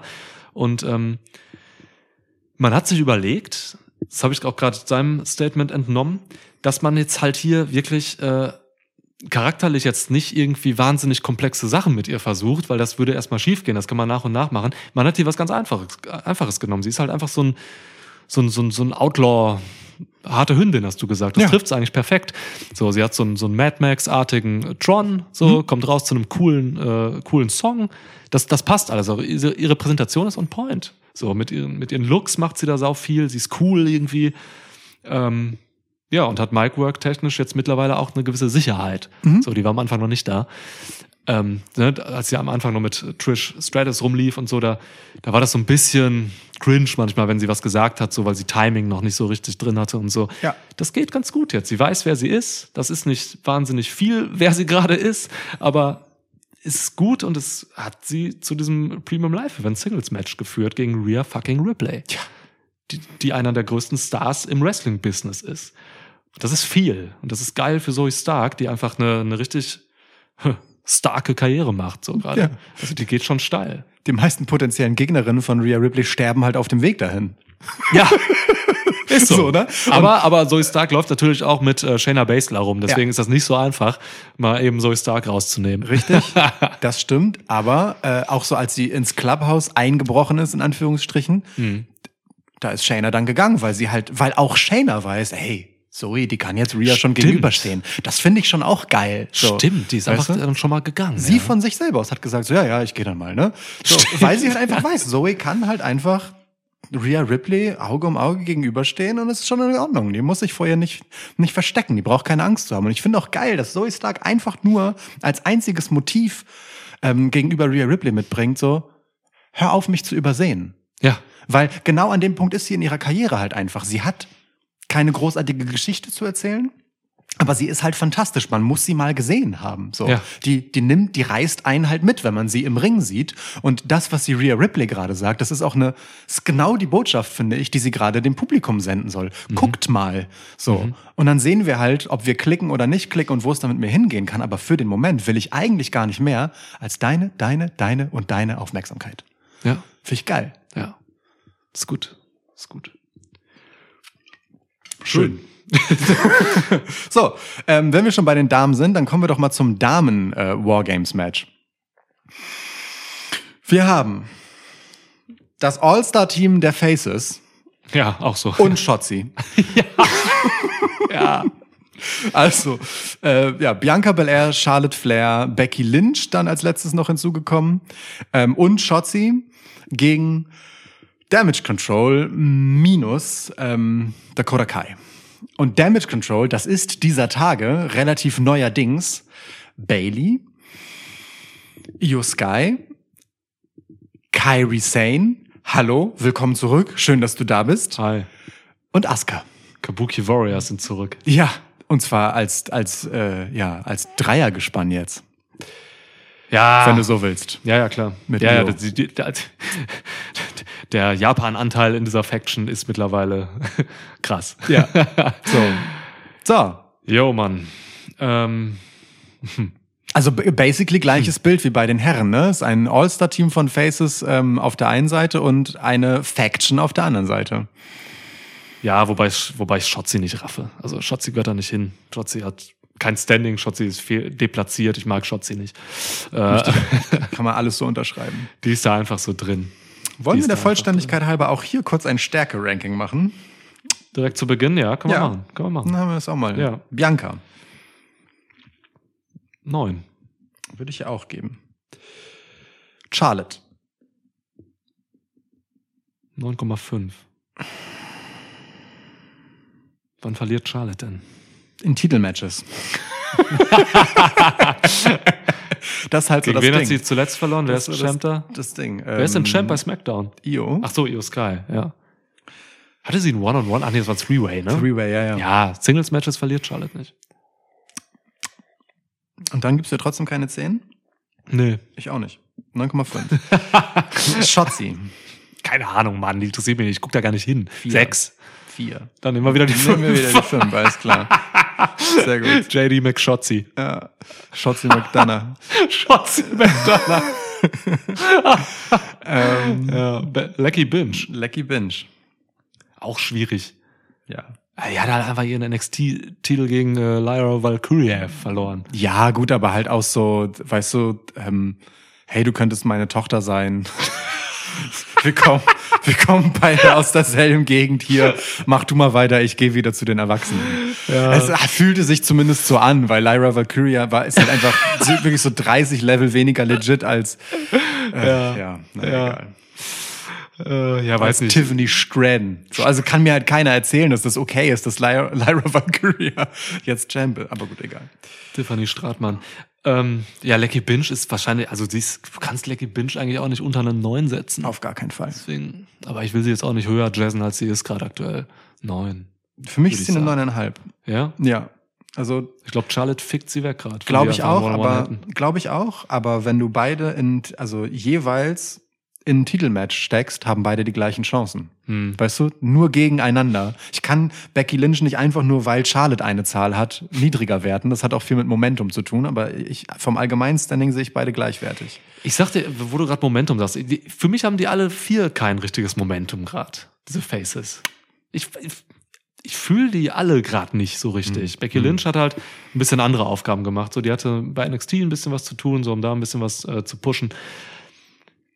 Anderen, weiß nicht, die laufen da so rum. Da ist nicht viel Shit Saft aber. drin in dieser SmackDown Women's Division. Die, ich mag die gerade nicht so. Das hier ist das Random Face Team, by the way. Super random. Also, nee, basically haben die halt das gleiche Ding eigentlich, ne, wie äh, die Herren, so, die, einen gemeinsamen Feind. Die haben halt alle eine legitime, einen legitimen Antrieb, Damage Control Kacke zu finden. Also es ist wirklich einfach ein Abziehbild, so.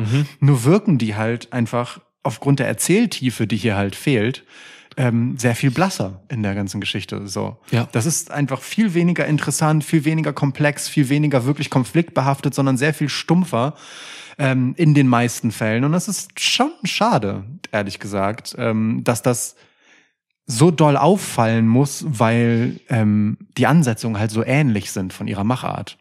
Das ist nicht besonders geschickt, finde ich.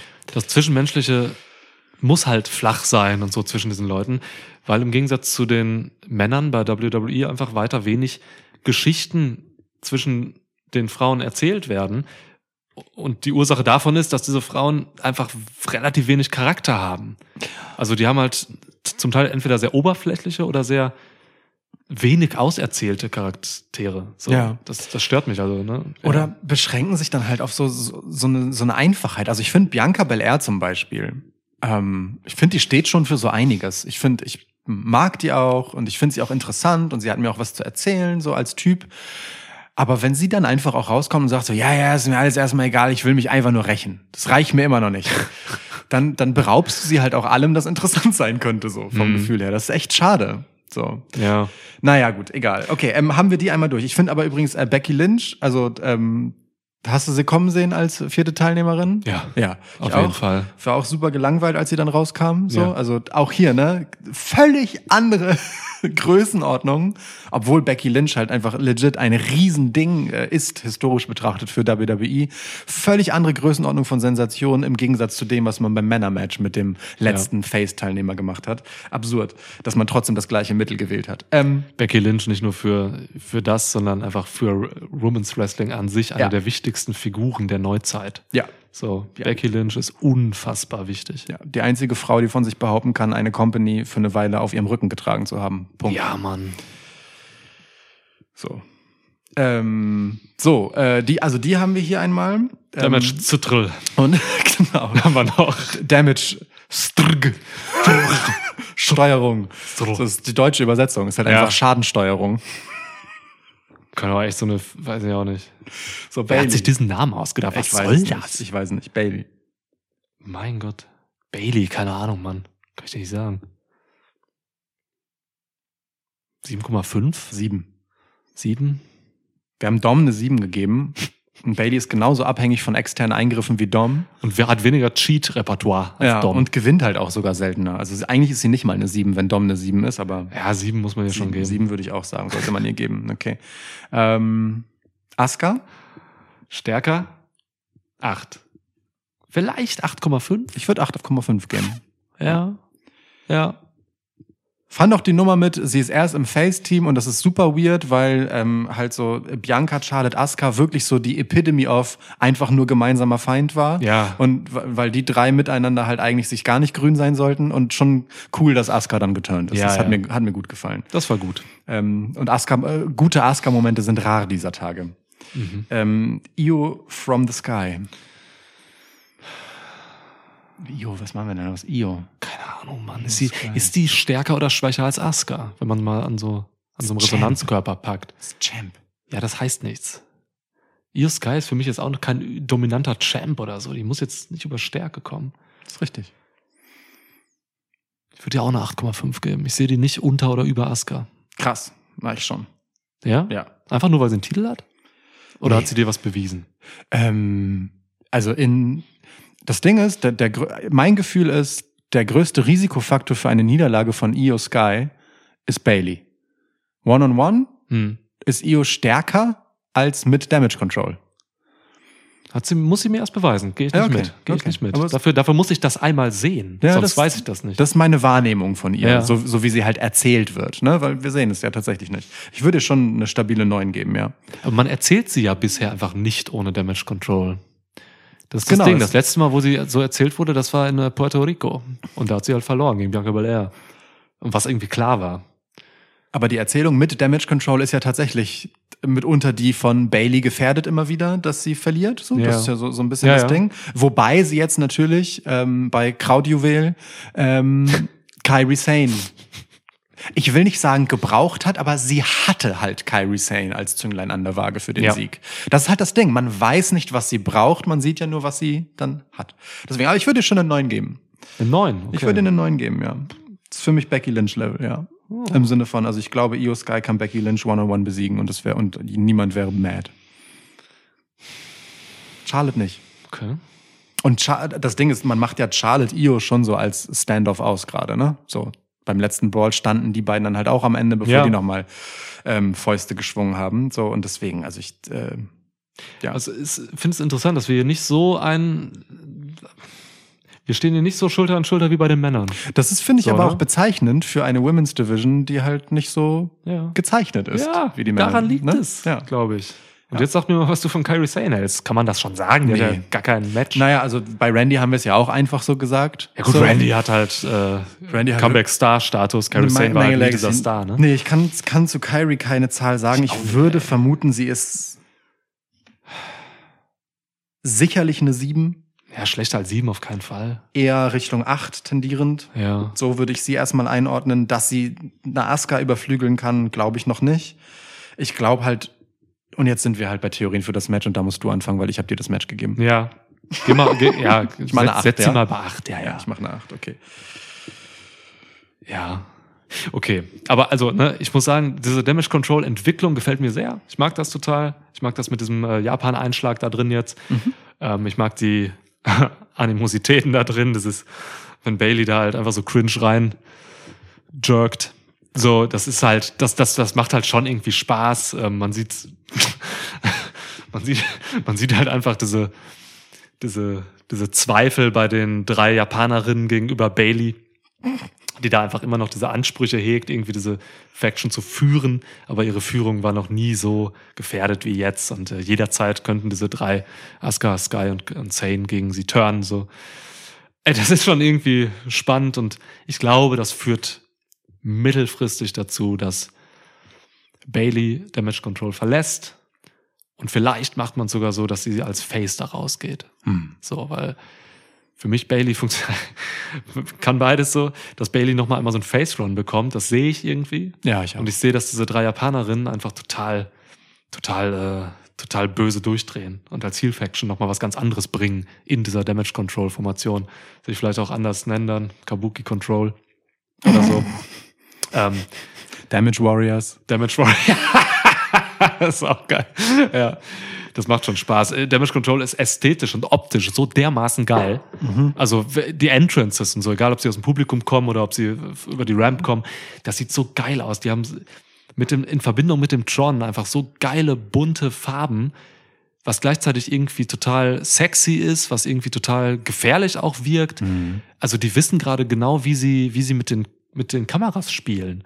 Das macht schon Spaß irgendwie. Also die haben halt, also ich gucke wirklich sehr, sehr gerne auf Asuka, Sky und Sane gerade. Ähm, ja, und hab Bailey dann immer diesen Fremdkörper so dabei und die Kodokai ist halt verletzt, den nehme ich mal ein bisschen raus gerade so.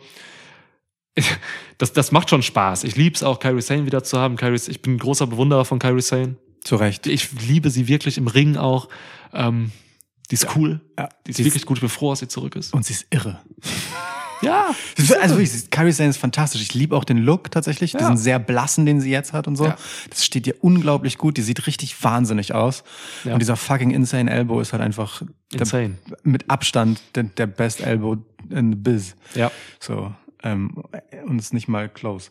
Ähm, ich mag auch Dakota Kai, möchte ich noch dazu sagen, in der Rolle als Sprachrohr, ähm, als Vermittlerin, als diejenige, die halt äh, die Japanerinnen versteht und auch als diejenige, von der ich glaube, also ich kann kein Japanisch, deswegen kann ich das jetzt nicht verifizieren, aber von der ich halt einfach ähm, annehme, dass sie halt nicht wirklich ganz richtig übersetzt, was die drei halt so über Bailey sagen, sondern äh, halt einfach bewusst vermittelt sozusagen, um Ja. Bailey erstmal in Sicherheit zu wiegen. So, und ähm, ich, ich mag halt, wie ich mag diese Geschichte mit dem Faceturn Bailey, die du aufgemacht hast, weil die Art, wie sie als jemand, der halt jetzt über die letzten Jahre total als krass als Bully aufgetreten ist, ähm, ja mehr oder weniger gerade gebullied wird in dieser Combo. Sie ist halt Mhm. diejenige, die um die Anerkennung der anderen buhlt und das Gefühl hat, ausgeschlossen zu werden, so und äh, ne und so, versucht halt eben mit allen cool zu sein, also überhaupt nicht so eine Leitrolle gerade hat, sondern im Gegenteil danach lechzt, äh, überhaupt erstmal akzeptiert zu werden, während sie einen Führungsanspruch irgendwie hat. Das ist relatable, ne? Damit können viele Leute connecten. Total so. Ja. Und, ähm, und dann gab es diesen schönen Moment, als sie ähm, Asuka dann formell aufgenommen haben, so in so einem geil, also ne, eine Person gehört noch nicht zu Damage Control, äh, gehört nicht zu Damage Control hier Ja. und in Bailey ist direkt so, oh mein Gott, sie schmeißen mich jetzt raus so. Ja. Wir haben Asuka noch gar nicht offiziell aufgenommen. Ach ja, stimmt. So, Ja, ja. das ist schon ein schönes Spiel und wie sie dann ähm, äh, diesen Group Hug gemacht haben und Bailey einfach sagte, ähm, ah, ich mache das mit dem Umarmen eigentlich nicht mehr. Ja, So, also wie das noch mal kurz rausgeholt wurde, ihr an ihren alten Charakter erinnert wurde, Oh, um wichtig, ja. die Brücke zu schlagen, dass also weißt du, sie umarmt jetzt halt wieder Leute und findet das vielleicht, also sie hat dann ja auch gelächelt. Sie war erst ganz unsicher und in Ja. diesem Group Hug hat sie dann eine Sicherheit gefunden und sich wieder wohlgefühlt. Also ich finde die Brücke hin zu Bailey turned face über das, was emotional mit ihr passiert, dass sie mit dieser Ablehnung nicht umgehen können wird, aber eben ähm, das Positive von halt mit anderen Zusammensein wirklich so wiederentdeckt hat für sich, ähm, richtig schön vorbereitet, ehrlich gesagt. Da habe ich, hab ich wirklich Bock drauf, weil ich Bailey einfach für Damage Control nicht mehr gut genug finde. Nicht mehr gut genug im Sinne von Bailey ist nicht gefährlich genug. Sie hat, sie war zu lange auch ein Lachnummer-Heel, ein Coward-Heel. Ja. Ähm, jemand, der sich halt lustig macht über andere, ähm, aber halt eben auf so eine Art, die ein bisschen peinlich und cringe ist. Ja, ja. So. Sie strahlt halt diese Stärke nicht aus, die Damage Control halt einfach einfach wieder hat, jetzt wo Kyrie Sane diese Wahnsinnige da ist, wo Io Sky Champ ist und wo halt möglicherweise Asuka wieder zu alter Stärke kommen kann. Also das, was die Reunited Kabuki Warriors mit der Spokesperson Dakota Kai, da gehe ich jetzt nämlich hin, Ja. ähm, sein können, dafür ist Bailey einfach zu schwach. Weg mit ihr. Ja, ja, sehe ich, sehe ich. Man könnte Bailey ein bisschen retten. In der Hinsicht, äh, fällt mir gerade ein.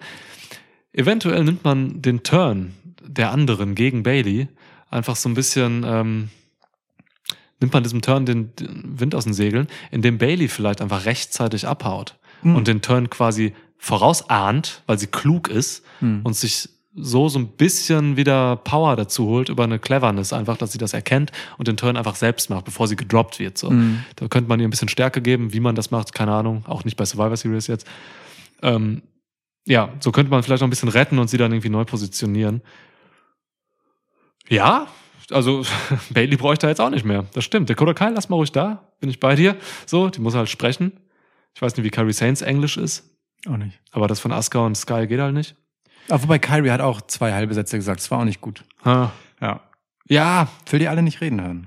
Also wirklich, es, es nimmt ihn an Gefährlichkeit. Deswegen, ich brauche das nicht. Ich, Ja. ich mag, wenn Asuka einfach nur auf Japanisch das R rollt.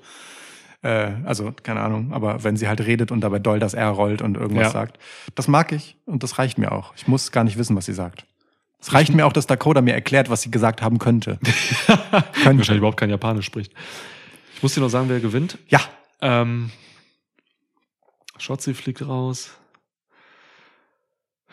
Ich finde auch die, die, die, also das ist ja ein Elimination-Match, haben wir bei den Männern gar nicht drüber geredet, ne? Aber so, ich, ich weiß gar nicht, wer zuerst und zuletzt eliminiert wird hier, weil so Becky Lynch, Charlotte Flair und Belair ja alle auf so einem Power-Level sind, das ähnlich ist. irgendwie krass. Io Sky kannst du nicht direkt eliminieren. Wahrscheinlich Sane. Boah. Also ich finde es schwierig bei diesen, bei diesen acht Frauen. ist das ein Elimination Match? Ist Survivor Series, ja, ja. Ach so, warte mal, wir sind bei Wargames. Nee, das ist stimmt. halt der Punkt. Also Wargames ist ein Stimmt. Elimination Match, aber Sur War, äh, nee, Survivor Series ist immer ein Elimination Match gewesen, aber Wargames Ja. ist kein Elimination Match. Du hast vollkommen recht. Das ist ähm, Wargames. sie kommen nacheinander rein, Ja. ne? Weil, oder? Und das Match startet, wenn alle drin sind. Genau, dann, geht das Match offiziell los, genau. Du kannst auch wen pinnen. Ähm, und ein Pin entscheidet. So. Also, Stimmt. ne, wir, wir denken zurück an ähm, Jay Uso und so und äh, Sami Zayn. Ja. Ähm, genau, ein Pin entscheidet letztendlich. Ja. Okay, gut, da muss ich mir darüber gar keine Gedanken machen. Ha! Sehr easy. Gut, ich sagte, Damage Control gewinnt hier. Weil das eine neue Faction ist, die müssen sich irgendwie etablieren. Ähm, die brauchen Stärke. Und äh, wie etablierst du eine Faction besser, als gegen äh, so ein, so ein, so ein All-Star-Face-Team zu siegen? Und Shotzi. Das ist halt die einzige Begründung für Shotzi in diesem Match. Ne? Sie ist halt einfach das Kanonenfutter, weil sowohl Bianca als auch Charlotte als auch Becky sind einfach zu wertvoll zum Opfern Kannst du nicht machen, ne? in so einem Match so. Ja. Das, Stimmt. Das, das finde ich ein Problem, ehrlich gesagt. Also ich finde es tatsächlich ein Problem, wenn so klar ist, wer das Kanonenfutter ist. Mhm. So ähm, ist bei den Herren auch ein Stück weit so, aber bei den Herren ist wiederum äh, die die Lage sind die da habe ich nicht das Gefühl, dass wenn halt jemand Großes verliert, dass das sofort halt einfach eine, eine krasse Schwächung ist, sondern das ist halt einfach ein Schritt in der Geschichte, also weißt du, halt so ein Bump on the road, aber ist okay und man geht dann halt weiter. Das ist bei den Damen halt einfach nicht so mit der ja, weiß ich nicht, Gleichgültigkeit, mit der viele Geschichten hier halt behandelt werden, leider. So. Ich, ich habe es mir halt einfach gemacht mit meinen Tipps, ne? Auf der Männerseite, ich sage ja, die Faces gewinnen, das heißt, JD McDonough wird, wird, wird gepinnt und hier wird halt Shotzi gepinnt. ja. so, also du gehst mit den Heels, okay. Ja. Ähm, so. Wenn ich fies bin, würde ich dich noch fragen, wer denn bei den Männern von den Faces gepinnt wird. Deiner Theorie nach. Sami Zayn. War das der schwächste, ja, ne? Auch vom Ranking? Ähm, Warte, ich guck nach. Ja, ganz Mhm. knapp hinter Jay. Ja. Ähm, also und zwar, also geschichtlich, stimmt, haben wir gar nicht drüber geredet. Also ähm, historically, ähm, Sami Zayn fängt eine Kugel für Jay Uso ähm, Oh. und wird dadurch selbst Opfer. Ganz Mhm. einfach. Also was heißt ganz einfach? Aber auch, äh, weil das auch so etwas ist, dass, weißt du, die einzige wirklich einträchtige Beziehung, die es auf diese, in diesem Face-Team gibt, ist halt die zwischen Jay und Sammy. Auch Cody ist halt eher so jemand, der halt cool ist. Ja, weil es hilft ihm halt auch irgendwie so. Der ist nicht so ein Bruder-Typ. So. Ja, aber, ja. aber Sammy und Jay, das ist nochmal was anderes und das ist genau die Schwachstelle von diesem Team letztendlich. Gar nicht so sehr der Zwist, den alle miteinander haben, sondern die positive Beziehung, die hier zwischen den beiden ist, die wird ihnen zum Verhängnis. ist meine Theorie. Yeet! So, wow. Einfach eine halbe Stunde später noch angehängt. Ja. Wir belohnen auch Wichtig. die Aufmerksamkeit unserer HörerInnen. Ne? Indem wir Wichtig. ein wichtiges Detail einfach viel zu spät droppen. Erinnerst du dich an dieses Wortspiel, an dieses Yeet-Wortspiel, was Uso jetzt gebracht hat bei Raw? Kam rein und hat gesagt, irgend so ein Wort gesagt und hat er gesagt, Entschuldigung, ich meine Yeet und dann Ja, es war irgendwas richtig Dummes. verjietet quasi das Wort. Ja. Okay, nee, ich dachte, Nee, ich erinnere mich nicht mehr, weil ich meist hast du solche Dinger noch am Schirm. Ja, stimmt, aber ich fand's kacke, deswegen habe ich es schnell verdrängt. okay, okay. Ich, bin, ich muss auch ganz ehrlich sagen, ich finde Yeet halt nicht gut, wenn es halt Yeet ausgesprochen wird. Ich finde, man muss dieses T verschlucken. Es braucht ein, das Ja. ist ein stummes T. Also das T hat bei Yeet, das ist wichtig jetzt kurz, das T hat bei Yeet die Aufgabe, das I zu beenden. Weißt du? Damit es nicht Yeet ist. Dafür ist das T da. Das T ist nicht zum Aussprechen gedacht. ja. So. Okay. Wollte ich einmal klarstellen. ja, ist wahrscheinlich wichtig. Yeet. So, ähm, also, ähm, bei den Halt. Damen, ja. Was ist dir, was ist dir lieber oder was ist für dich cooler? Entweder Yeet oder Yeah! also wo bist du mehr? Ich fand äh, das initiale Yeet auf jeden Fall cooler, als ich Yeah jetzt finde. Yeah. Ähm, weil, weil das halt mehr Attitüde hatte. Ich fühle LA Knight halt einfach zero gerade. Das ist für mich einfach ein, das ist für mich ein Lexikon mit Catchphrases und Ja. nothing more. Okay. Deswegen Yeah ist tot für mich. Alles klar. Das ist ein leerer Chant. Ja. Ja. So, sorry an alle LA Knight Fans. Ähm, aber das, ja, er kann so viel, er könnte so viel mehr. Nana! Okay. So, ähm, die Damen. Ähm, ja, also ähm, ich bin auch prinzipiell bei dir, dass äh, Damage Control eigentlich als neue Faction zu stark ist oder zu frisch ist, um hier direkt eine Niederlage einzustecken. Aber die Geschichte dieser Faction ist halt einfach, sie ist da, um zerbrochen zu werden und die Sollbruchstelle mit Bailey ist auch sehr klar markiert. Ähm, ich glaub halt nicht, dass man unglaublich viel Zeit sich damit lassen wird, ähm, das rauszuerzählen. So, die Geschichte von Bailey wird auch eine der Geläuterten sein. Ähm, die wird halt einfach rausgeekelt, kriegt einen Beatdown von den anderen dreien, so äh, irgendwann demnächst, ja.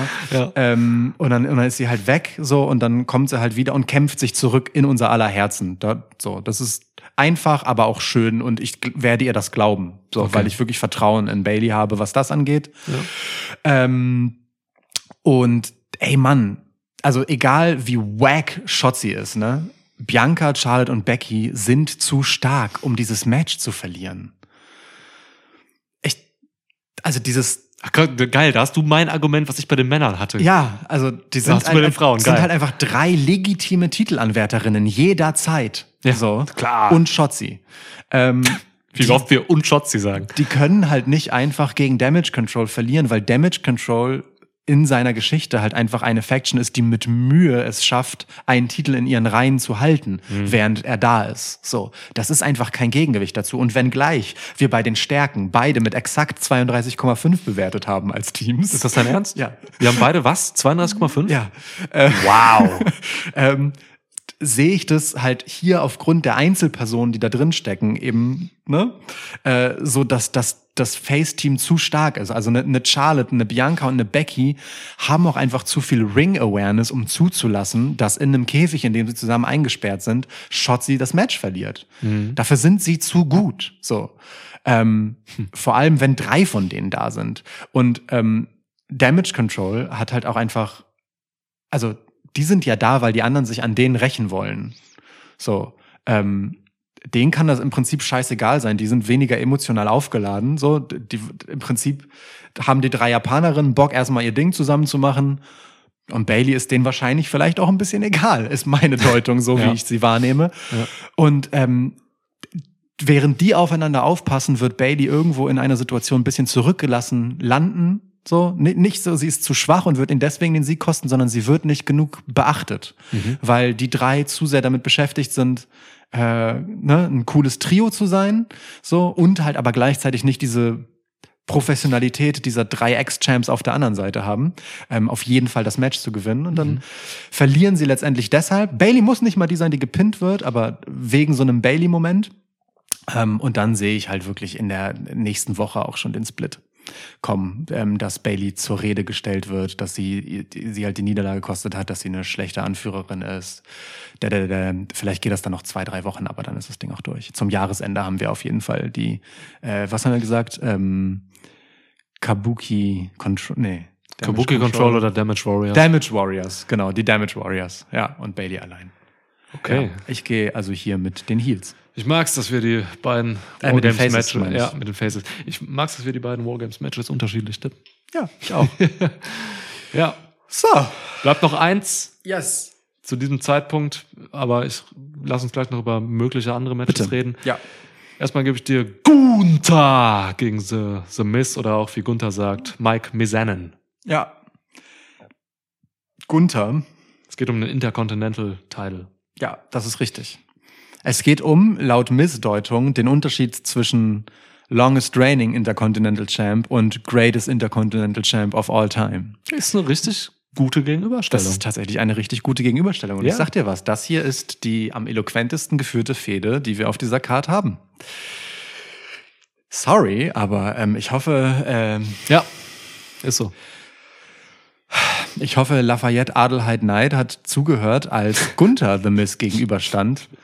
ähm, aber also, also die, die, dieser Gunther steht halt einfach The Miss ganz anders gegenüber als LA Knight. Nicht, und ja, es sind völlig verschiedene Rollen, aber es ist witzig, das so direkt immer aufeinander, Ja. äh, eine Aufeinanderfolge zu haben, weil das zeigt noch viel mehr mein Problem mit LA Knight. Da muss ich kurz hin. Natürlich steht Gunther Miss gegenüber als gestandener Champ. Der hat halt diese Regentschaft im Rücken. Dennoch, Gunther ist ein Rieseninvestment und ein Risiko. Der muss halt sich tatsächlich die ganze Zeit in dieser Rolle beweisen. So, das ist keine einfache Aufgabe, die er hat. Aber klar, der hat Rückenwind, der ist Champ, so. Heißt aber auch, wenn man das hier jetzt nicht so geil macht mit ihm und The Miz und Gunther sieht bisschen schlechter aus als The Miz, dann ist das eigentlich nicht so schlimm. So. Schnitt, LA Knight war zu dem Zeitpunkt, als er The Miz gegenüberstand in der Fehde, einfach auf dem ganz steilen Weg nach oben. Das heißt, es ist mega wichtig, dass LA Knight super gut aussieht gegenüber The Miz. Und es ist voll schlimm, wenn er es nicht hinkriegt. Er hat es nicht hinbekommen. Er hat's nicht hinbekommen. Er hat es halt nicht hinbekommen. Und der Grund ist ganz einfach. The Miz hatte legitime Punkte gegenüber LA Knight, denen LA Knight nichts gegenüberzustellen hatte.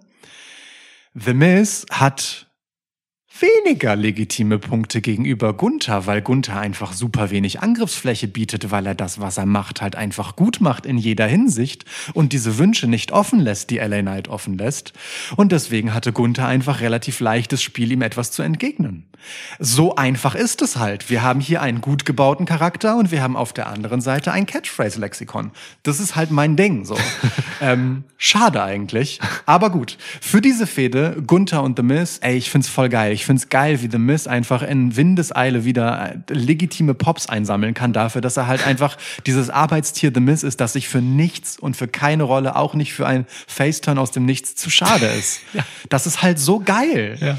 Das, also wirklich, dieser The Miz ist einfach so ein guter Typ, so. Und der ist für Gunther gerade ein wirklich willkommener Gegner, weil Gunther seine Stärke ganz krass ausspielen kann gegenüber The Miz, weil er natürlich damit auftrumpft, ein wahnsinnig guter Wrestler zu sein und ihm sportlich komplett überlegen zu sein.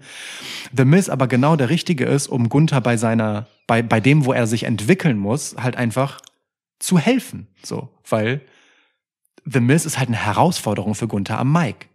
Ja. Und die nimmt er super gut an. Für jeden Menschen der Welt ist zumindest eine Herausforderung am Mike. Definitiv. Ja. So. Ne? Und The Miz muss nur einmal sagen, ich habe hier mit einem unsichtbaren John Cena ein Interview geführt und die Leute lieben ihn halt wieder. Ja. So, zu Recht. Ne?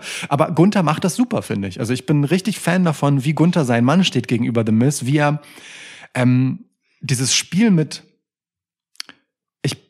die Mathe ist heilig und ich bin legit und das ist ja auch irgendwie relatable, dieser Anspruch, den er dann hat. Wie er das hinbekommt, das einerseits zu repräsentieren und damit seinen Titel auch mit einer gewissen Würde aufzuladen und dann aber in den Bully-Modus schaltet und wieder maximal eklig gegenüber The Miz wird. So, und wieder richtig respektloser Wichser ist, so. Und das beides aber total zusammengeht, weil er sich das halt erlauben kann, wenn er das halt so ernst nimmt, weil er The Miz halt einfach nicht ernst nehmen kann als Wrestler. Das ist voll geil. Das geht komplett auf. Das ist hieb- und stichfest und ich genieße das richtig. Ich hab voll Bock. Ähm, Gunther schlachtet The Miz ab.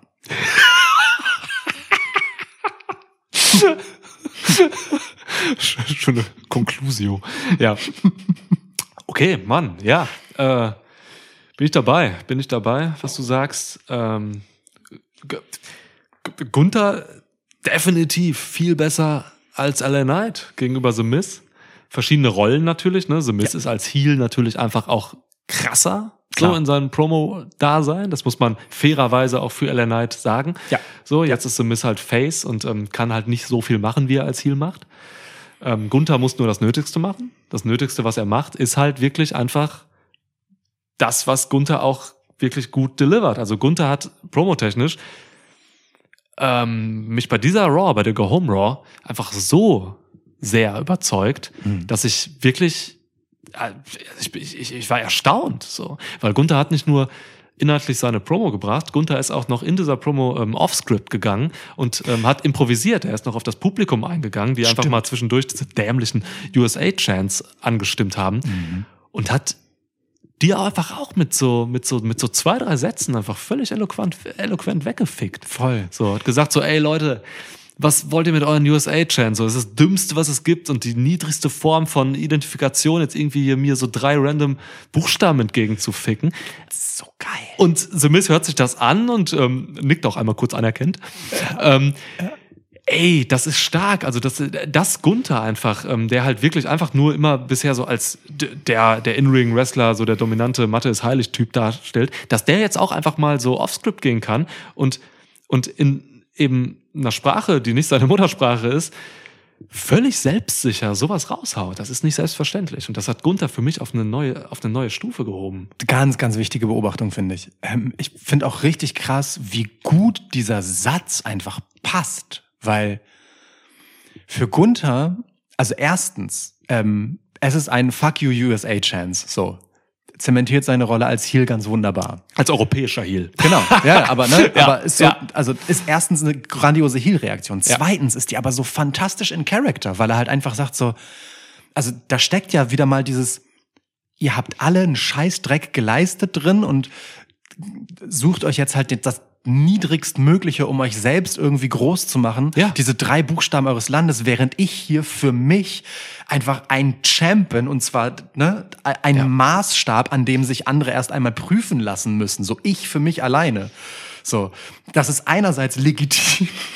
Und auf der anderen Seite aber eben, also, ne, es funktioniert halt in beide Richtungen und es kam so schnell und es kam so, so auf den Punkt. Äh, Richtig geil. Wahnsinnig gut gemacht. Und er hat ja sogar noch die Brücke gesch geschlagen, quasi, von ne, diesem Anti-USA-Chant-Ding, hat er halt noch gesagt, ja, das macht ihr halt, weil ihr schwach seid. Und dann kam er wieder Mhm. zu The Miss über. Das heißt, das war nicht einfach losgelöste Impro, das war eingebunden in seine Agenda, die er hatte da in diesem Moment. Ja. Das ist, also das machen Leute wie Kevin Owens oder so. Weißt du, das, das ist halt richtig höchste Promo-Kunst. Voll. So, sorry. Und dafür ist Gunther nicht bekannt. Und ähm, das kann er jetzt. Und der ist über sich hinausgewachsen. Und das Ganze vor dem Hintergrund, dass er in dieses Promo-Segment gegangen ist, ähm, indem er Backstage noch zu seinen äh, Imperium-Guys sagt so, ey Leute, ähm, guckt euch an, was ich jetzt mache und lernt was davon. Da geht er da raus und macht das. Stimmt. Was ist denn los? Also, Stimmt. das ist wirklich Krass, ein Kreis. Mann. Ja, voll. Ist, also Gunther hat, hat hier mehr gemacht, als wirklich in meiner Vorstellung möglich war. Stimmt, ey, ja, Mann. Da, also genau, also selbst das, was er ja wirklich machen wollte, was Script war, ne, dieses Bully-Ding, das hat perfekt gepasst. Ja. So, in Klammern, natürlich endet er in einem Skull-Crashing-Finale und ähm, Ja, so, das muss dann sein, nicht, nicht so sehr, ähm, guck mal, wie ich mache, aber das auf der Metaebene einmal hier reinzupacken, dass dieses Impro-Ding dann passiert ist, macht es natürlich noch viel geiler, dass es dieses Segment davor gab. Ja. Wo er einfach noch sein. Imperium-Business halt regelt, so, ne? Hat da ein Ja. bisschen was gemacht, da schwelt ja auch noch Großartig. Konkurrenzkram zwischen Kaiser und Vinci und so.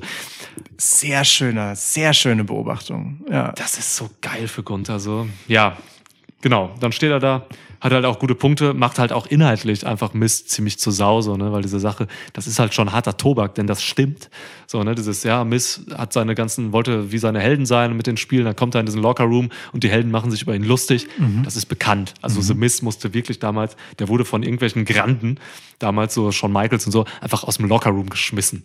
So, ne? Weil der halt einfach irgendwie albern war und irgendwie so ein Reality-TV-Star und so. Und da haben den halt rausgebullied. So, das heißt, diese Bully-Schiene bei The Miss, das ist ein Ding und das ist ähm, auch gut von Mrs. Gesellt. Das ist halt einfach seine, seine Schwachstelle tatsächlich, das, weil das eine reale Geschichte ist. Und man darf auch nicht vergessen, dieses ganze Bullytum, ähm, das, ist, das ist ein Thema, das ist hier in Deutschland noch relativ unterm Radar.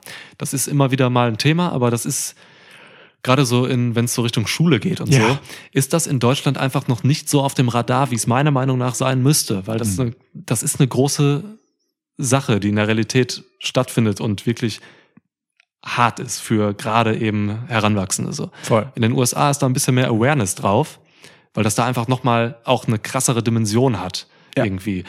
Und das heißt, wenn jetzt hier in diesem Fall Gunther und Mist das so be- benutzen, und wir hatten das eben auch bei irgendeinem Beispiel, Bullytum, ich weiß gar Ja, nicht mehr bei, wo, bei Bailey, Damage Control. bei Bailey, genau. Mhm. Das ist ein legitimer guter Weg, um tatsächlich einfach ähm, Faces zu etablieren. Ja. Weil mit Bullytum können leider, muss man dazu sagen, sehr viele Leute ähm, connecten. Voll. Definitiv. Ähm, d- hat natürlich auch, also ich glaube, so Anti-Bullying-Kampagnen sind in den Staaten einfach viel mehr ein Ding als hier. Das auch von WWE übrigens, Ja, ne? ja. Be a Star heißt das. Genau, und das hat definitiv auch viel damit zu tun, wie Schule dort halt gemacht ist, ne? Also dass auch so Sport zum Beispiel direkt an Schule dranhängt, also ne, ähm, äh, Schulsport äh, ist, also ne, da ist, ersetzt ja quasi das, was hier Sportvereine sind. So, das heißt, äh, in deinem Schulantag, äh, Alltag ähm, äh, kommen diese Rollen, die man im Sport hat, halt direkt so mit rein. Ja. Das, das macht ja etwas so. Also diese, diese Geschichte vom, äh, von der Cheer, vom Cheerleader und dem Quarterback, so das sind halt einfach ne, die glänzenden Standout-Personen äh, auf dem Schulhof letztendlich Ja. so. Und das halt wegen ihrer sportlichen Leistung. Da hast du halt die Schachklassen noch und die Genau, Mathematik. ne? Leute, es sind ja. Mhm. es ist halt wirklich so die Starken, die athletisch bevorteilten, wie auch immer das jetzt zustande gekommen ist, und die Schwachen in Anführungsstrichen so. Und deswegen ist es nochmal ein anderes Ding.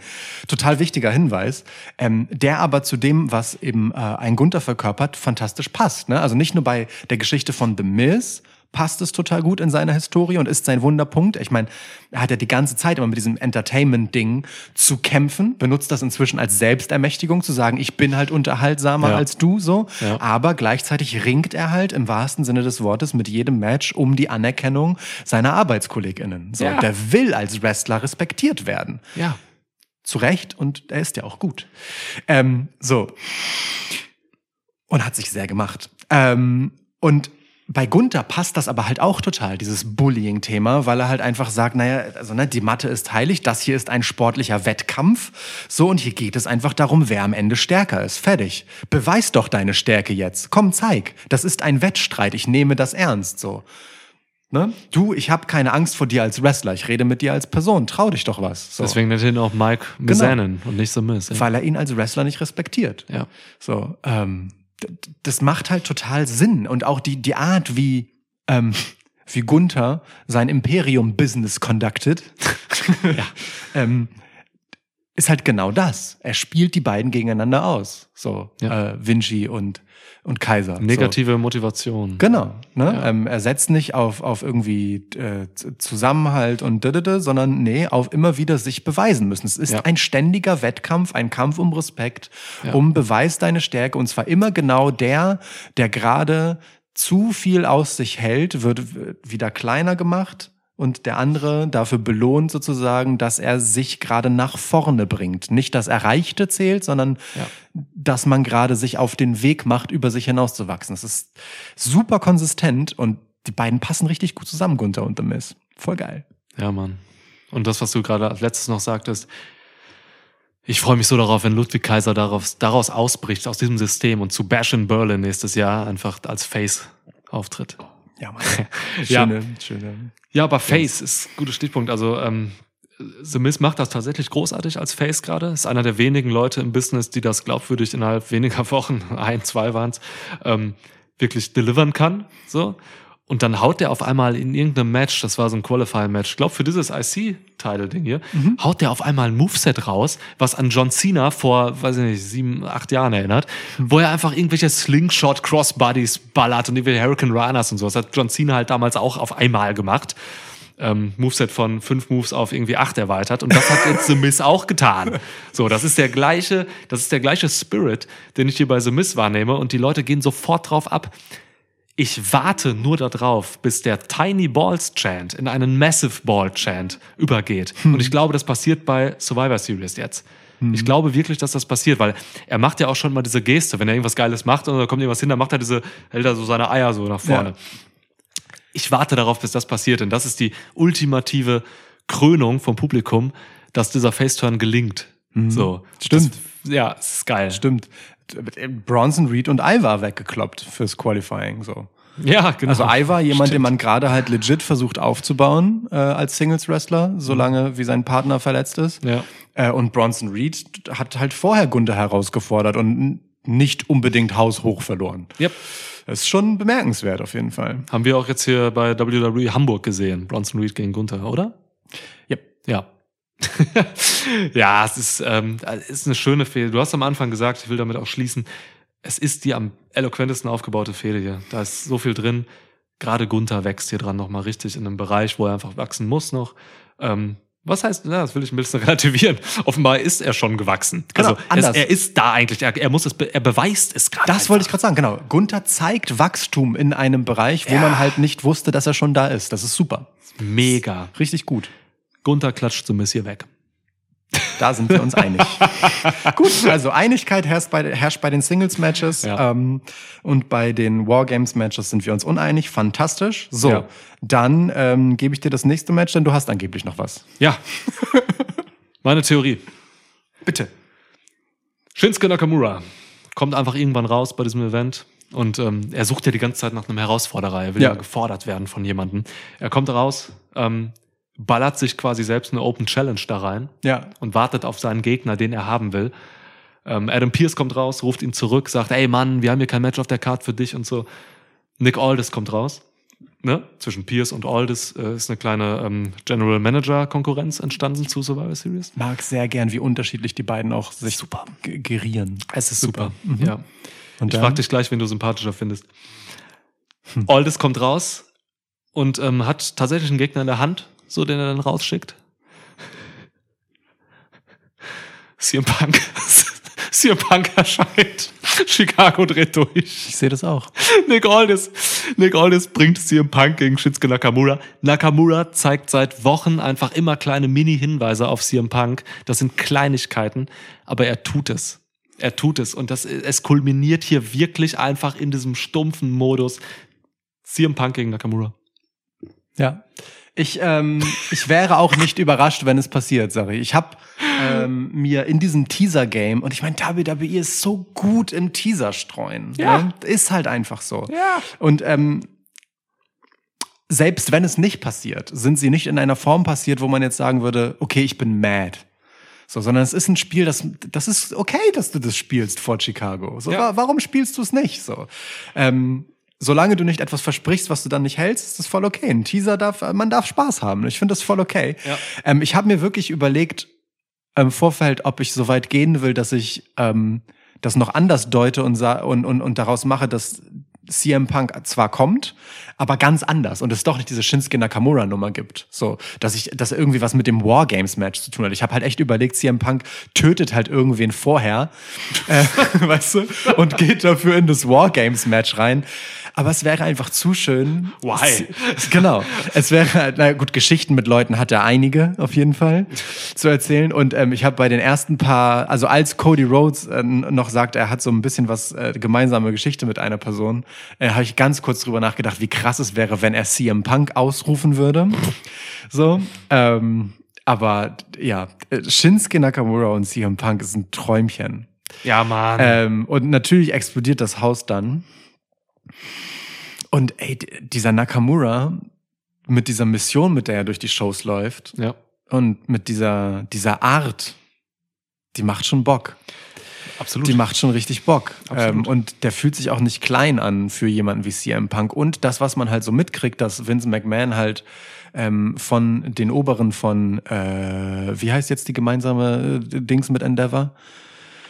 Diese, das, dieses neue Ding, was die jetzt, äh, Ja, weiß ich auch äh, nicht, aber auf jeden Fall, der, der äh, Dude, der das halt leider, ich bin echt schlecht mit Namen, ähm, aber auf jeden Fall, der hat Vince McMahon ja de facto entmachtet. So, Ja. Ne? Ähm, wir reden nicht so viel über diese Politik-Sachen, die, die so äh, im Konzern passieren, aber das war halt schon relativ deutlich zu lesen, dass Vince McMahon in diese Vereinigung gegangen ist mit dem Gedanken, er wird da jetzt halt wieder Chairman werden und es ist halt einfach nicht passiert, sondern Ja. Vince McMahon ist aus allem Kreativen raus und das öffnet tatsächlich ja einfach die Tür für CM Punk, weil CM Punk hat ein dediziertes Problem mit Vince McMahon. Und ich kann mir schon vorstellen, äh, dass ähm, alle anderen, inklusive halt äh, Triple H, äh, ein paar gute Argumente machen können ähm, für CM Punk. So, ähm, dann doch wieder zurückzukehren. So und CM Punk hat ja nun auch eine Vergangenheit ähm, mit Dana White. Insofern, why not? Ähm, schön, interessant. Da das wäre überkrass, Das wäre überkrass. überkrank, Und da- geisteskrank. Aber es ist im Wrestling alles möglich, Ja. dieser Tage, dieser Jahre. Ja. Und ähm, ein Wort noch zu Nick Aldis. Ähm, ich habe letztens ein Interview gesehen, wo Nick Aldis sich einfach dafür ausspricht, dass es total sinnvoll wäre, business-wise, äh, CM Punk reinzuholen.